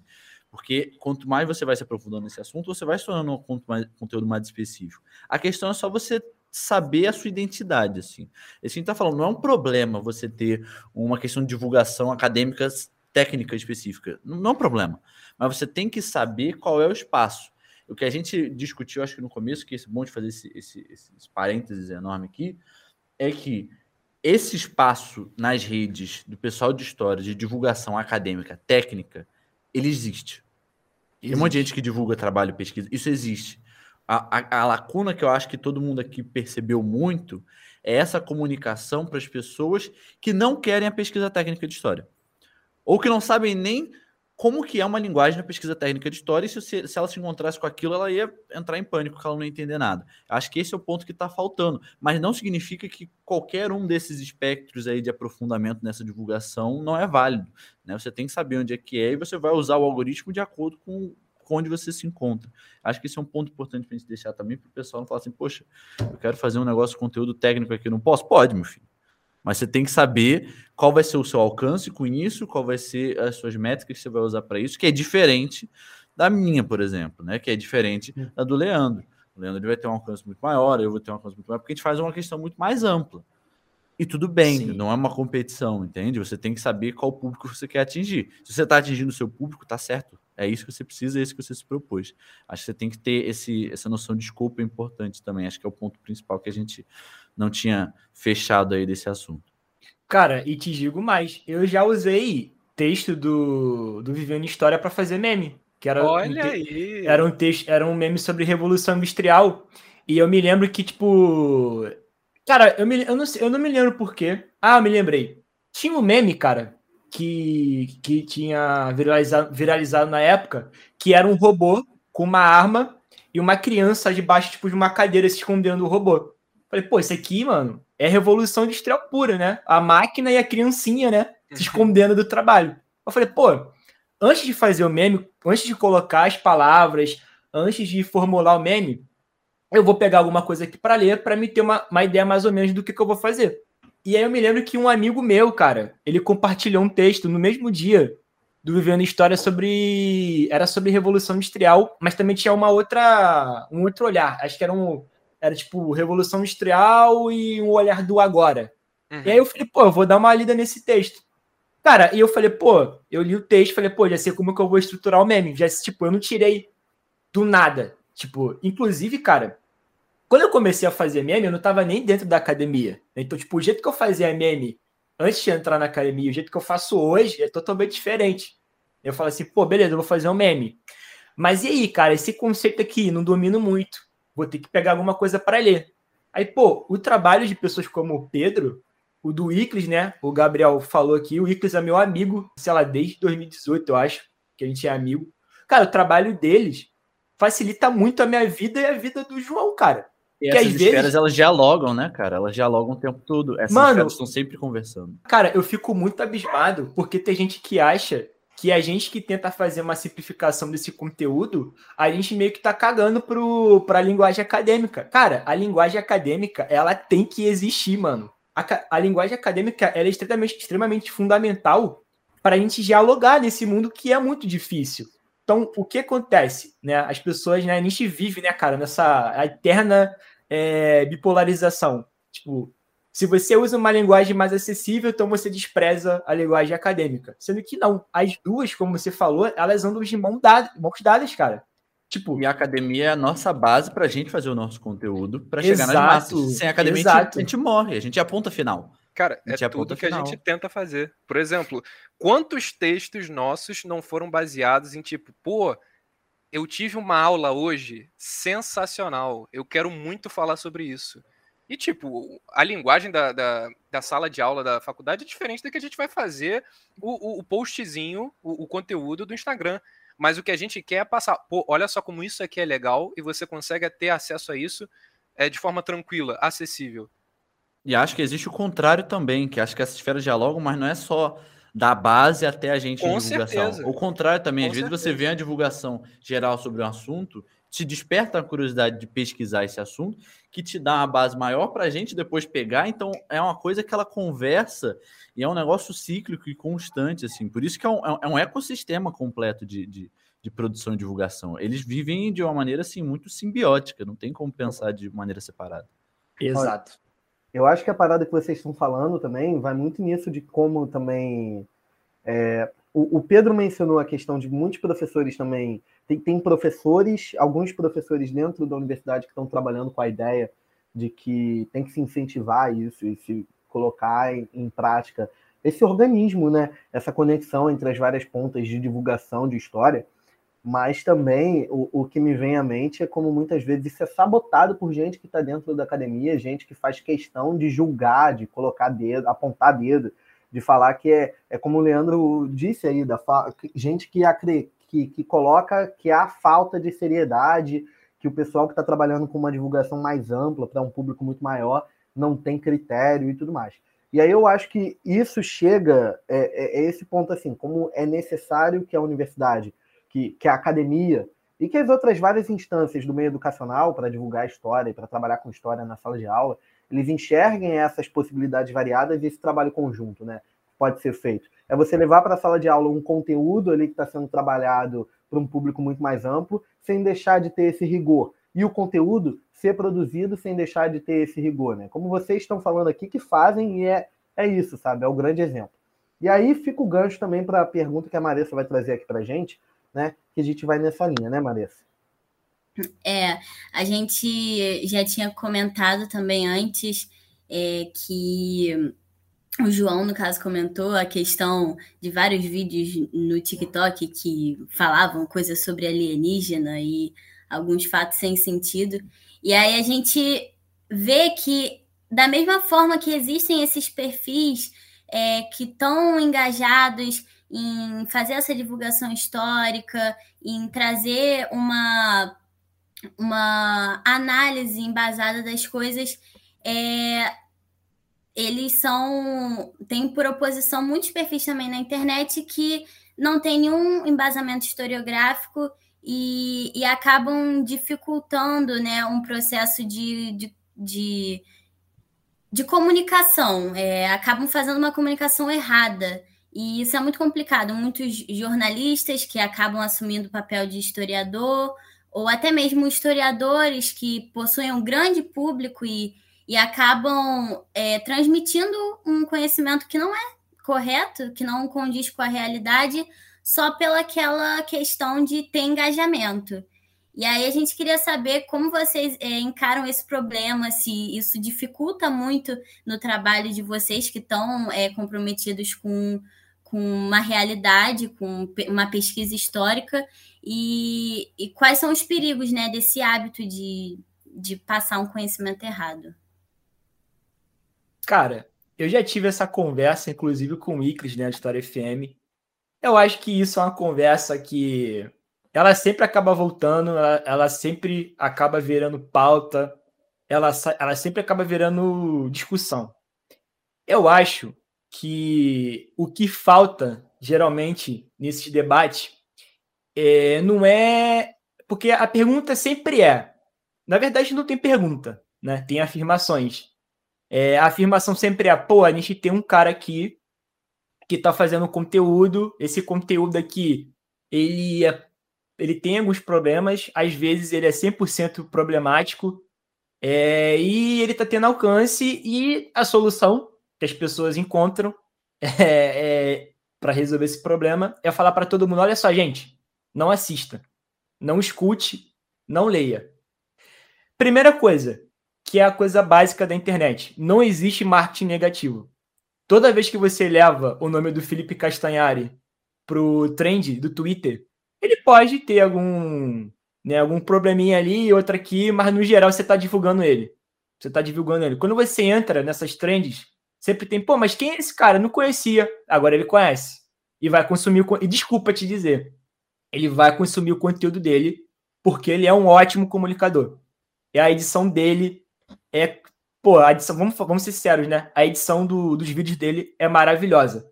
Então eu acho que é, quando surge esse debate, sempre tem muita afirmação, mas nunca tem a pergunta, né? Que é fundamental para a gente entender isso. Por quê? Né? É o porquê. Por que, que ele tem tanta gente seguindo ele? Por que tem tanta gente querendo escutar ele? Né? Olha só, se a gente for parar para pensar como funciona a nossa, a nossa sociedade e, e trazer isso até um pouco mais para uma questão mais elaborada, se a gente for pensar, é, quando, a gente, quando os nossos pais mandaram a gente estudar quando a gente era pequeno e a gente questionava ele por que, que a gente tinha que fazer isso, eles falavam para você não ser lixeiro, né, para você não ser gari, para você ter um emprego. Então, a gente vê que nossos pais não queriam que a gente obtesse conhecimento, eles queriam que a gente ganhasse que dinheiro né? Então, a nossa sociedade ela era baseada em quem tinha dinheiro. Isso hoje está mudando. Hoje, a nossa sociedade é baseada em quem tem seguidores. Se o cara tem 5 milhões de seguidores, eu vou ouvir ele. O Castanho tem milhares de seguidores. Eu vou ouvir ele. Então, quando o professor chega e fala assim, pô, qualquer pessoa, na verdade. Ó, oh, você não. Cara, eu acho que não é tão legal você ouvir o Castanhari. Eu acho melhor você ouvir o professor. ler o livro do professor tal. Ah, mas beleza, quem é esse cara? Ele tem Instagram? E ele tem um canal? E aí, o jeito que ele fala, né? E aí você já vê que as coisas. O, que, o ideal era o quê? O ideal é que o historiador, né? As pessoas deveriam ouvir o historiador falar a história. Mas o ideal não é sempre a realidade. É como o João falou. A gente tem que ver o algoritmo e como as coisas funcionam. Então as pessoas escutam o Castanhari não porque ele tem um diploma, é porque ele se comunica bem, porque os vídeos dele têm uma edição muito boa, porque ele usa uma comunicação que atende à demanda dos jovens, ele fala de um jeito que atrai as pessoas. Enfim, então essa, eu acho que isso é a questão. Não é qual é a problemática disso existir. Que amigo, isso existe. Você pode falar que não, que aquilo não deveria existir, que as pessoas não deveriam escutar. O que você está fazendo com isso é piorar a questão, porque ninguém vai parar de ouvir ele porque você falou que, não, que a pessoa não deveria ouvir. O que você tá fazendo, na verdade, é deixar o cara mais famoso ainda. Mano, no dia que estreou o, documentário do Castanhari, o nome do maluco no trend, mano. E, filho, você tá simplesmente divulgando o cara de graça, tá deixando ele mais rico e mais famoso. Ou seja, você tá ampliando a questão. Então a questão é, não é o que, que a gente tem que fazer, não é o que, que ah, como a gente vai combater, porque o cara vai estar tá lá. O Olavo de Carvalho tá aí, amigo. E aí? A, a questão não é o que, que a gente tem que fazer. Não é esse caminho que eu geralmente falo para as pessoas. É o porquê. Por que, que ele está fazendo sucesso? Porque ele tem muito seguidor e por que, que as pessoas estão escutando ele? Quando as pessoas entenderem isso e começarem a fazer vídeo como a comunicação, os vídeos que o João faz, quando as pessoas começarem a fazer os vídeos que o João faz, tem edição, né, uma edição voltada para jovem, uma comunicação voltada para jovem, aí a gente vai começar a mudar as coisas, né? Então, cara, esse é o ponto. Resumindo, como a gente combate né, pessoas que têm esses perfis grandes e às vezes acabam é, divulgando coisas que são problemáticas. Você fingir que você tentar cancelar o cara não vai adiantar. O que você tem que fazer é entender o trabalho dele, entender a tática dele e reproduzir para falar coisas que realmente têm uma base histórica. Né? É isso que eu penso sobre o assunto. Eu vou ter que lançar uma polêmica aqui agora. Então, é, eu, eu tenho um, um, ponto que eu acho que é um, um, ponto. É porque esse é um assunto muito complicado. Primeiro ponto que eu, que eu vou lançar aqui, e, e é muito simples: divulgador científico não necessariamente precisa ser da área. Ponto. O jogador científico ele não precisa ser da área. Ele precisa ter um embasamento na área, porque foi o que a gente falou do espectro. A pessoa que está na ponta do espectro, que está divulgando no sentido maior de massa, numa linguagem extremamente vulgar, ele é o cara que está que tá pegando a, a, a, comunicação vulgarizada, vulgarizada, vulgarizada, vulgarizada, vulgarizada da base. Ele não necessariamente precisa ser da área, mas ele precisa estar tá embasado na área. Isso é um ponto, né? É, isso é, é uma discussão que, que existe muito no TikTok, por exemplo. Existem alguns criadores de outras áreas, por exemplo, da biologia, que eles não são da área, mas eles têm um embasamento da área. Por exemplo, tem um canal no, no YouTube que é o Story Art, não sei se vocês devem conhecer que é de uma de uma de uma não vou falar menina porque ela de fato ela era adolescente né uma menina que ela é, ela faz sobre história ilustrada e tal só que os roteiros ah, que ela ah, faz tem não sei quantos acessos só que ela tem alguém que ela pedia para revisar os roteiros. O último roteiro, ela falou assim: Poxa, você pode revisar o roteiro para mim, ver se tá, tem alguma falha? Eu vou revisar. É um problema ela tá fazendo isso? Não, eu fico muito feliz que ela esteja fazendo isso, porque ela tem a linguagem que eu e você a gente nunca vai ter. E ela chegou na galera que a gente nunca vai chegar. Então, eu acho isso importante. Agora, o que o, que, o, o problema principal não é isso. É que essas pessoas não são vistas como essa ponta. Porque existe uma lacuna enorme entre essa galera e da onde essa galera deveria tirar o conteúdo. Né? Vou pegar no seu caso. O Castanhari, eu não tenho nada contra o Castanhari, assim, tem os seus desvios, assim, mas uhum. eu acho que ele cumpre um papel muito importante. Uhum. O problema é que ele ganha uma cara de especialista que nem ele necessariamente gostaria de ter, que eu já vi ele falando isso algumas vezes. Ele não quer ser o especialista, porque ele quer ser o apresentador. Né? Tanto que ele tem roteirista, tem um monte de gente por trás. Mas ele acaba sendo porque existe um buraco que ninguém preenche, que é o que levou a gente a me incomodar, que é o que eu me incomodo muito, né? Porque foi o que você falou. Por que, que o cara é grande, meu irmão? porque não tem ninguém da área que faz a comunicação do jeito que ele faz, que faz a medição do jeito que ele faz, que ocupa esse espectro da divulgação que ele ocupa. Ninguém está lá. Se ninguém está lá, alguém vai estar e não é a gente.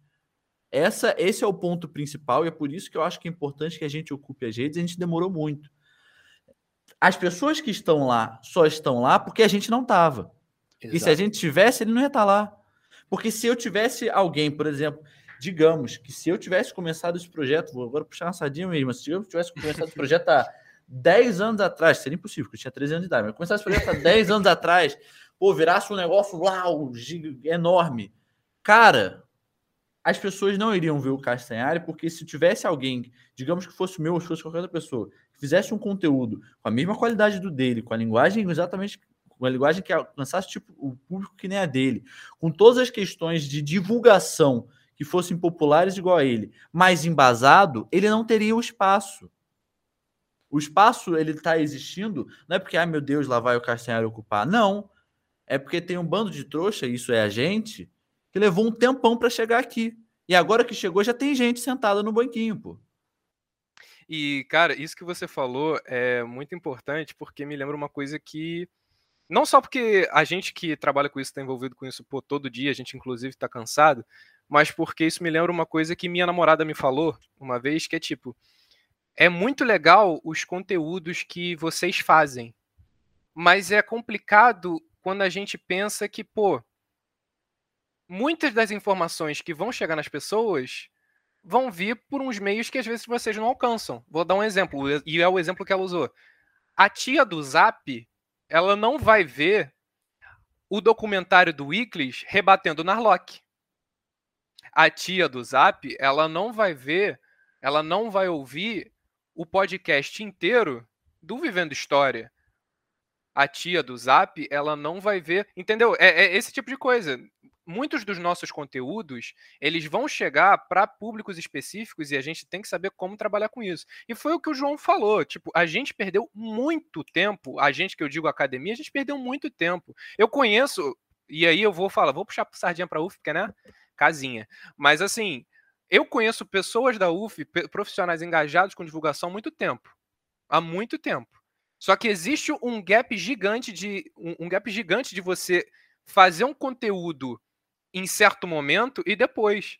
Por exemplo, o Raposo, ele era chefe, editor-chefe da revista de história do, é, da Biblioteca Nacional.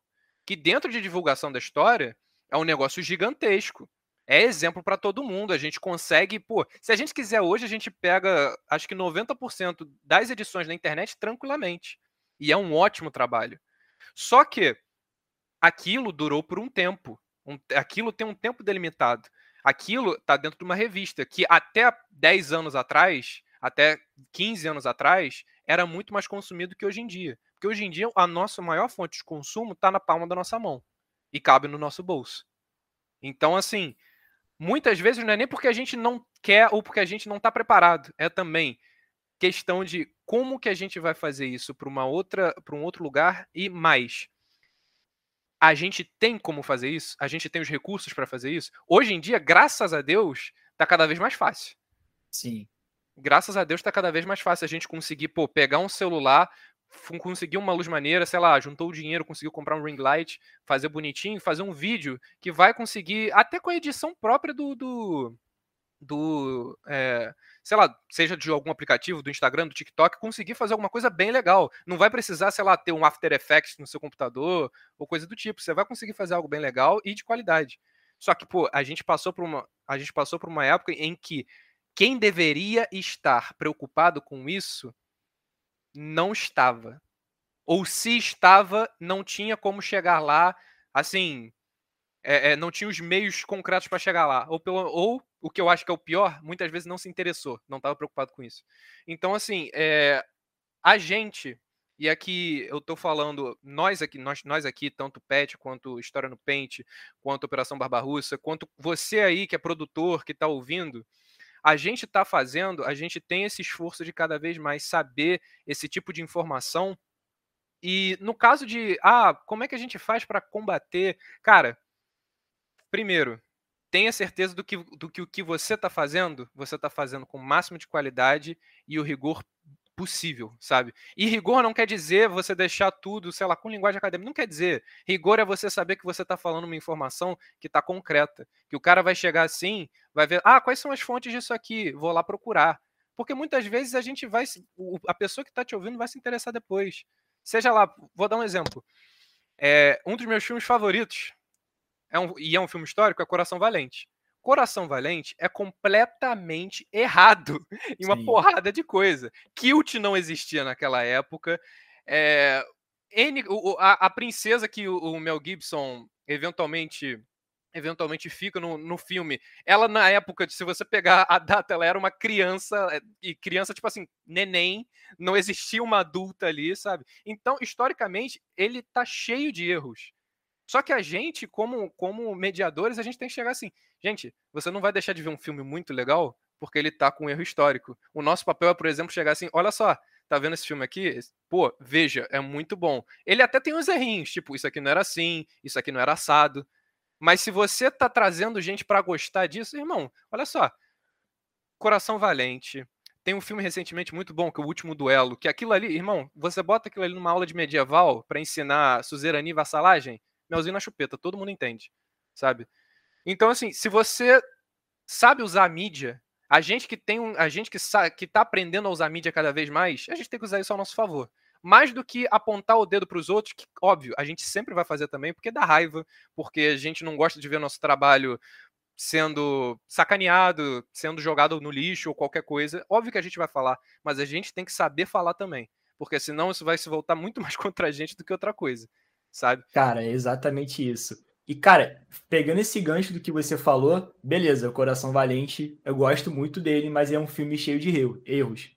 E o que o João falou, Cara, quando deu, né, a treta lá com o Castanhari e o nome dele foi pro Strange, tipo, cara, beleza, vocês estão metendo o pau do cara e eu acho que, assim, esse, o, o tipo de crítica que as pessoas fazem, elas passam muito da linha. Com certeza. Né? Porque foi o que eu falei, tem gente que faz trabalho problemático e, e um trabalho que ali com alguns erros. E eu, e, tipo, eu cheguei a conversar isso com o Iclis, né? No dia que a gente conversou sobre isso, eu falei assim, cara, sabe qual é a realidade desse rolê?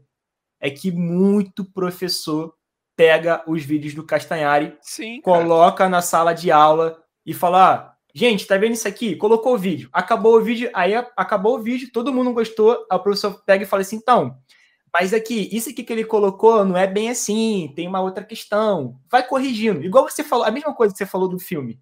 E aí, beleza. Cara, o cara tá aí, mano. O cara ajuda muito professor. Muito Sim. professor. Beleza, você tá levando isso pro lado academicista. Beleza, o trabalho do Castiari tem alguns problemas? Tem. Ele tá na internet. Pô, já que ele tá na internet e um cara que tá na internet falando sobre história tá cheio de erro, pô, o Leandro tá, o João tá, o Pedro tá. O cara acaba pegando todo mundo que tá na internet, isso acontece. E bota como se fosse uma coisa só é ignorar a realidade. E vamos ser sinceros, uma coisa que acontece muito é acadêmico ignorar a realidade lá da, do ensino fundamental e do ensino médio. Mano, ah, beleza. A, a gente sabe que o anacronismo existe, a gente precisa né, trabalhar isso, a gente precisa tomar cuidado. Mas, mano, aquele vídeo lá do. Eu esqueci o nome do filme. É a Cerola, a Laranja Cerola, o nome dos personagens. É o, é o Cidade, Cidade dos, dos Homens. Homens. Cidade é um, dos Homens. É um Mano, aquele episódio de Cidade dos Homens sempre utilizado nas aulas de didática das faculdades. Sim, aquilo ali é um anacronismo, mas aquilo funciona, mano. Aquilo funciona. Cara, eu sempre falo, conhecimento é uma escada, é construção. Eu não comecei a minha vida acadêmica na academia. Eu passei pelo ensino em casa, ensino fundamental, o ensino médio, o ensino... E aí vai, mano. Tipo, é um absurdo é um absurdo um cara, uma pessoa chegar pra gente e falar, pô, você não pode fazer isso aí, você não pode passar esse vídeo aí porque é anacronismo. Fazer o que então? Vá lá então, tenta dar aula para 50 pessoas, para 50 adolescentes, numa sala de aula que não tem ar-condicionado, a maioria delas está com fome e elas estão ali obrigadas, mano. Não saiu a matéria da BBC, dos professores falando sobre alunos que vão pro colégio com fome porque não tem comida, mano. Tipo, é cagar na. Mano, é cagar na cabeça do professor do ensino fundamental e médio. É cagar na nossa cabeça. Falar que a gente não pode usar aquele vídeo, a gente não pode usar um, um meme, a gente não pode usar um vídeo do TikTok. E, cara, eu penso assim, é, eu, a gente do, do VH, logo no começo, e é uma coisa que eu gosto muito de, disso ter acontecido, a gente tem contato direto com grupos de Facebook com professores de história. Então Uhum. a gente gosta de, pô, sempre estar postando lá, de chamar o pessoal para conhecer. Porque, cara, assim, não é só porque a gente quer que o nosso conteúdo seja usado em sala de aula, mas é porque a gente sabe que a gente está entregando um trabalho dessa forma. E mais, e, e digo mais, nisso que você falou, as pessoas, os professores, eles não estão errados em usar esses conteúdos. E eu vou falar, o, o Castanhari, ele tem, pô, ele tem alguns problemas, sim, óbvio, claro.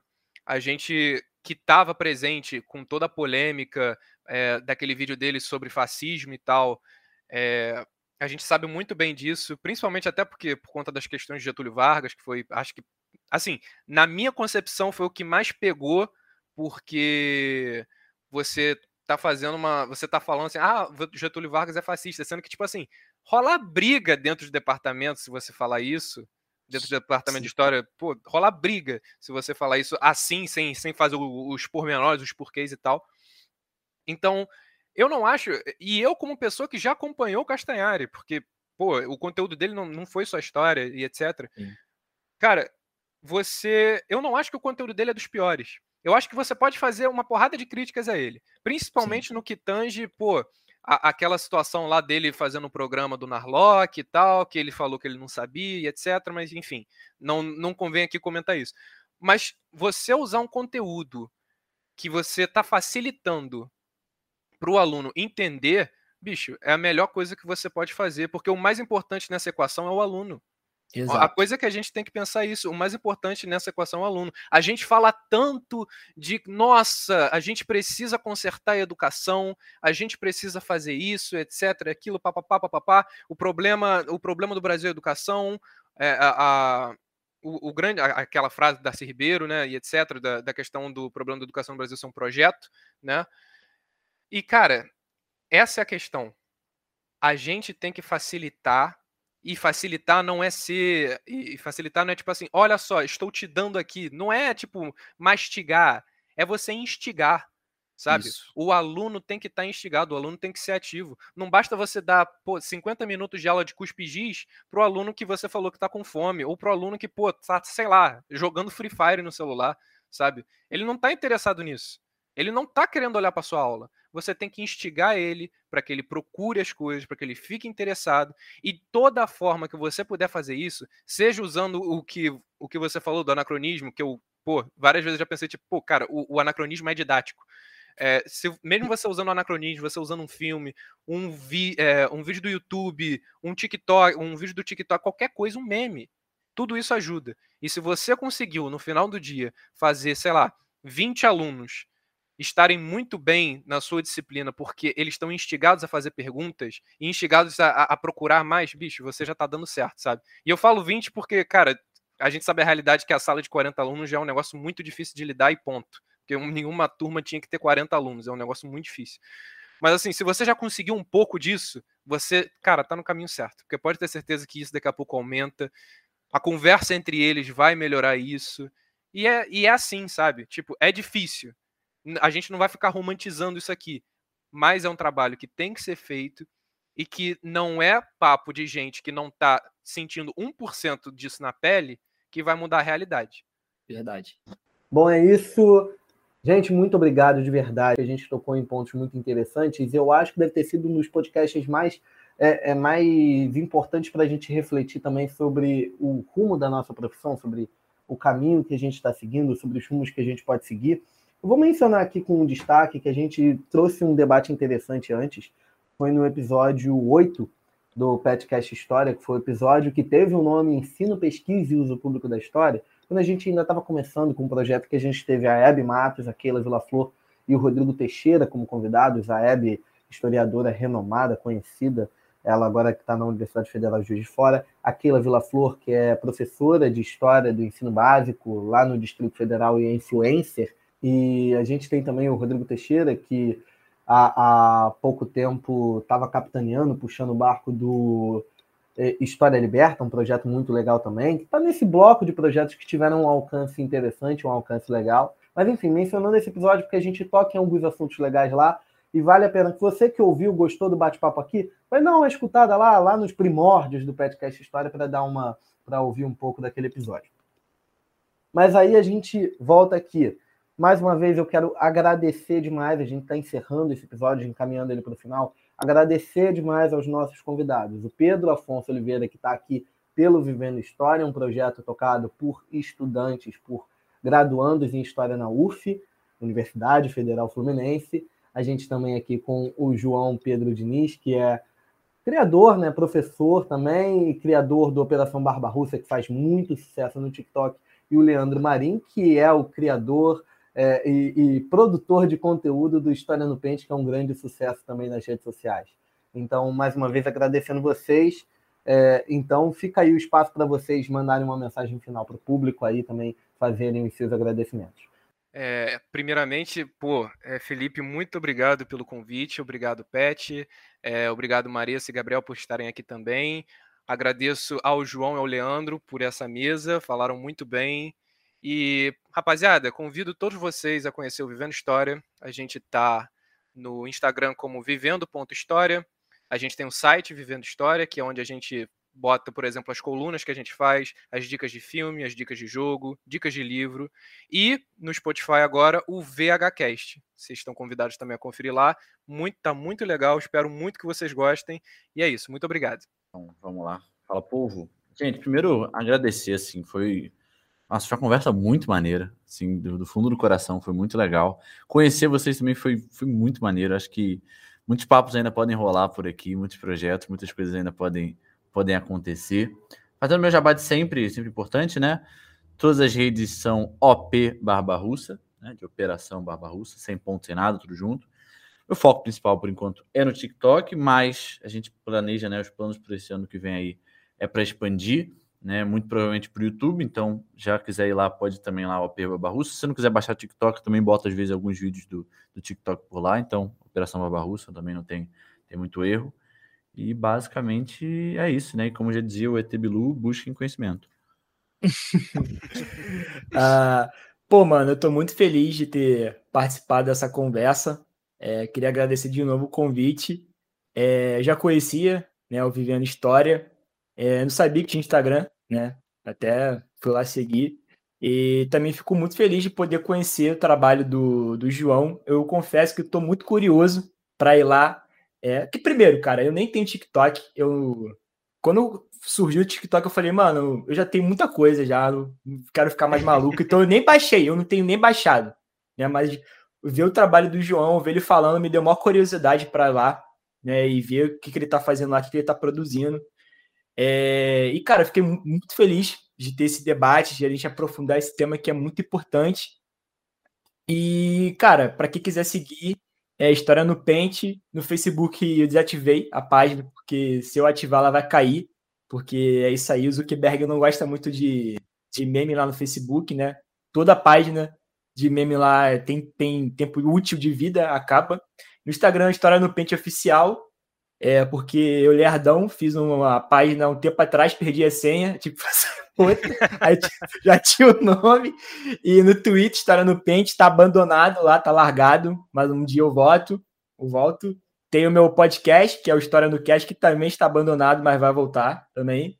E tem, cara, hoje tem o meu bebê, o meu filho, que é uma parada que eu sempre sonhei, que é a History. Né? Tem um trocadilho aí de história com History de loja, né? Que é a lojinha que eu e minha namorada a gente abriu esse ano sobre produtos de história, é, principalmente sobre história do Brasil.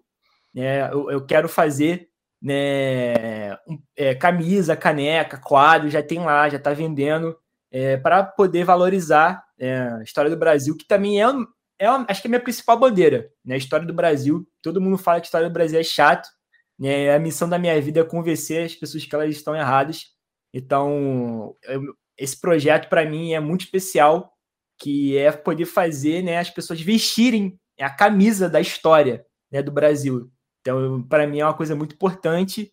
E é isso, cara. É história oficial também, porque tem. Mano, quando eu tive a ideia da loja, eu falei, cara, essa ideia aqui desse nome é genial. Aí fui jogar no Instagram. Mano, tem uma pessoa que criou é, a página com esse nome lá, sei lá, em 2011, mano. Uma pessoa da Rússia, nem sei porque colocou esse nome. A pessoa nem usa. É da Rússia. Geralmente é da, é da Rússia. Rússia. É da Rússia, mano. Daí botei história, história oficial também. Enfim, É, mais uma vez agradecer pelo convite e, pô, um bate-papo maravilhoso. Obrigado, gente. É isso aí de nome, lembro do clássico arroba Ivete, criado em 2009 no Twitter, cujo único tweet é eu não faço ideia do que está acontecendo. É um clássico da rede social Twitter, que é maravilhoso. Deixar aqui um voto, antes da gente caminhar para encerrar de vez, deixar aqui o voto para o João Pedro parar no BBB. Boninho, por favor, observe esse podcast, Vamos. ele está disponível para o BBB. Vem, vem, Boninho, vem, Boninho. Né? E- e- No- no- no- ou, ou no ruim, pode parar na Fazenda também, mas aí a Rede Record é complicado, né? Complicado. Porque ele morreu ou foi parar na Record é um clássico também. É, é complicado. Não vamos torcer para isso acontecer com o João. A Olha, pagando bem, pagando bem, a gente vai para onde der, onde der. Vida de professor assim, pagou bem, eu vou. Tem Isso não, o- tem isso não, viro consultor histórico do livro do- do- da novela da Gênesis. Para com isso. nunca critiquei, nunca critiquei. E o Leandro, que a gente já antecipou aqui claramente, que assim como Luciano Huck sucedeu o Faustão, o Leandro é o sucessor de José Luiz da Atena. Quando José Luiz da Atena finalmente sair candidato a qualquer coisa que ele quiser, porque ele já faz uns 10 anos que ele fala que vai ser candidato. Enfim, vai daí, Uma Maria. barbaridade. Barbaridade. Põe na tela, vai daí, vai daí, Maria, vai daí. E agora eu queria fazer um agradecimento especial aos ouvintes que acompanharam a gente até aqui, ao final desse episódio, e que também acompanham a gente durante todos esses episódios que a gente já lançou. Como a gente já comentou antes, esse é o quinquagésimo. E, se eu não me engano, é o último do ano. Me confirma aí, Felipe. É o último do ano, é o último do ano. É, Mas não esse- da temporada. Esse episódio que é o último do ano, mas não o último da temporada, que vai continuar ano que vem. É, então é isso, continuem com a gente. É, também mandem temas e sugestões para a gente abordar aqui. Mandem lá nas nossas redes sociais. Não esqueçam de seguir a gente e os meninos que participaram hoje. E também queria fazer um agradecimento a todo mundo que ajudou a construir o Petcast, né? todos os participantes, é, a gente da, da produção, a gente que ajuda a manter é, esse podcast. E é isso, gente. Até a próxima. É isso, pessoal. Muito obrigado a você, ouvinte, que acompanhou aqui, que ouviu outros episódios do Petcast. A gente tem coisa muito legal. Se você começou a ouvir nesse episódio aqui, pode correr lá atrás. Tem muita coisa legal que a gente já fez, muito tema interessante. Pode ouvir. E aí, muito obrigado mesmo a você que ficou aqui até o final desse episódio, que está acompanhando esse trabalho, que gosta do nosso trabalho. Valeu mesmo, obrigado demais. Esse é o nosso 50 episódio e a gente está muito orgulhoso disso. Vamos aos créditos finais. A apresentação desse episódio foi minha, Felipe Camargo, com Maressa Moratti, minha colega aqui ao lado nessa bancada. O roteiro foi de Maressa Moratti, Felipe Camargo, Gabriel Pequeno e Juliana Veloso. A produção, Maressa Moratti, Pedro Reis, Felipe Camargo e Gabriel Pequeno. A edição é de Juliana Veloso. Muito obrigado e até a próxima.